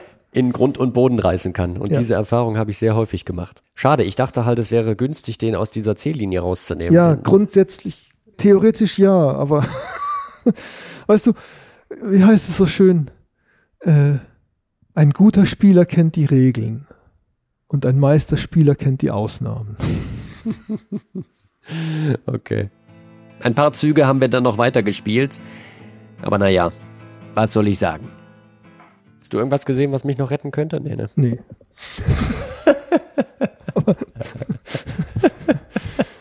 ich ich habe jetzt wirklich nichts gesehen. Ja. Okay, okay. Ich glaube, dann kann, können wir das an der Stelle hier äh, beenden, würde ich sagen, weil ähm, es ist perspektivisch so, dass du auf jeden Fall noch einen weiteren Bauern gewinnst. Das finde ich jetzt noch gar nicht mal so schlimm. viel Eigentlich- schlimmer finde Ich ich, gewinne den Läufer. Also. oder du gewinnst auch den Läufer, aber viel schlimmer finde ich, dass ich einfach auch keine Ideen habe, äh, wie ich dich jetzt noch irgendwie hier äh, beschäftigen könnte. Also ich kann dich schon beschäftigen, aber jetzt nichts irgendwie, was jetzt, was jetzt irgendwas wäre, was jetzt sinnvoll wäre. Ne? Ähm, wenn du eh schon den Läufer verlierst, habe ich äh, gewinnst, dann habe ich Ja, guck mal, Figuren das einzige weniger. Feld, wenn du auf die Grundreihe Genau, gehst, kommt Turm. Schach und dann ist er Richtig. sofort weg. Richtig, genau, ja. Und wenn du auf H6 gehst, schlage ich hier auf Richtig. H7 raus. Und dann ist wieder der Läufer angegriffen. Und dann ist wieder der Läufer angegriffen. Dann Ja. kannst du nur noch G5 ziehen, Ja. um den durch den Turm zu decken. Ja. Und dann ziehe ich einfach den Bauern vor. Genau. Und dann ist der Turm auch noch angegriffen. Also das ist alles, das bricht hier alles auseinander. Also ähm, ich würde mich an dieser Stelle auch geschlagen geben, muss ich ganz ehrlich sagen, um das jetzt hier abzukürzen. Ja. Vielen Dank. Vielen Dank. Hast du eigentlich eine Lieblingsfigur? Nein, Nicht. nee. Also es ist so, ich habe schon Eröffnungen gespielt, wo ich meinen Läufer freiwillig gegen den Springer tausche. Auf der anderen Seite habe ich gemerkt, ich spiele unheimlich gerne selber auch wirklich mit dem Läuferpaar. Also ich habe keine Lieblingsfigur. Ich danke dir vielmals, äh, dass wir hier zweimal spielen konnten. Einmal ähm, bin ich natürlich völlig versackt, das andere Mal äh, hast du zumindest mir das Kompliment gegeben, es war knifflig und du hast gesagt, ein nicht wesentlich äh, schwächerer Spieler, das habe ich mir gemerkt, soweit geht mein Ehrgeiz dann doch. Aber vielen Dank vor allen Dingen für diese, ähm, diese Einblicke auch. Ähm, vielen Dank für das Gespräch. Wir haben das mit einem, äh, diese Match, was wir jetzt zu Ende führen konnten, mit einem Handschlag besiegelt. Ich beglückwünsche dich zu zwei Siegen und das war auch nicht anders zu erwarten. Und ähm, vielen Dank. Ja, ich danke auch. Bis bald.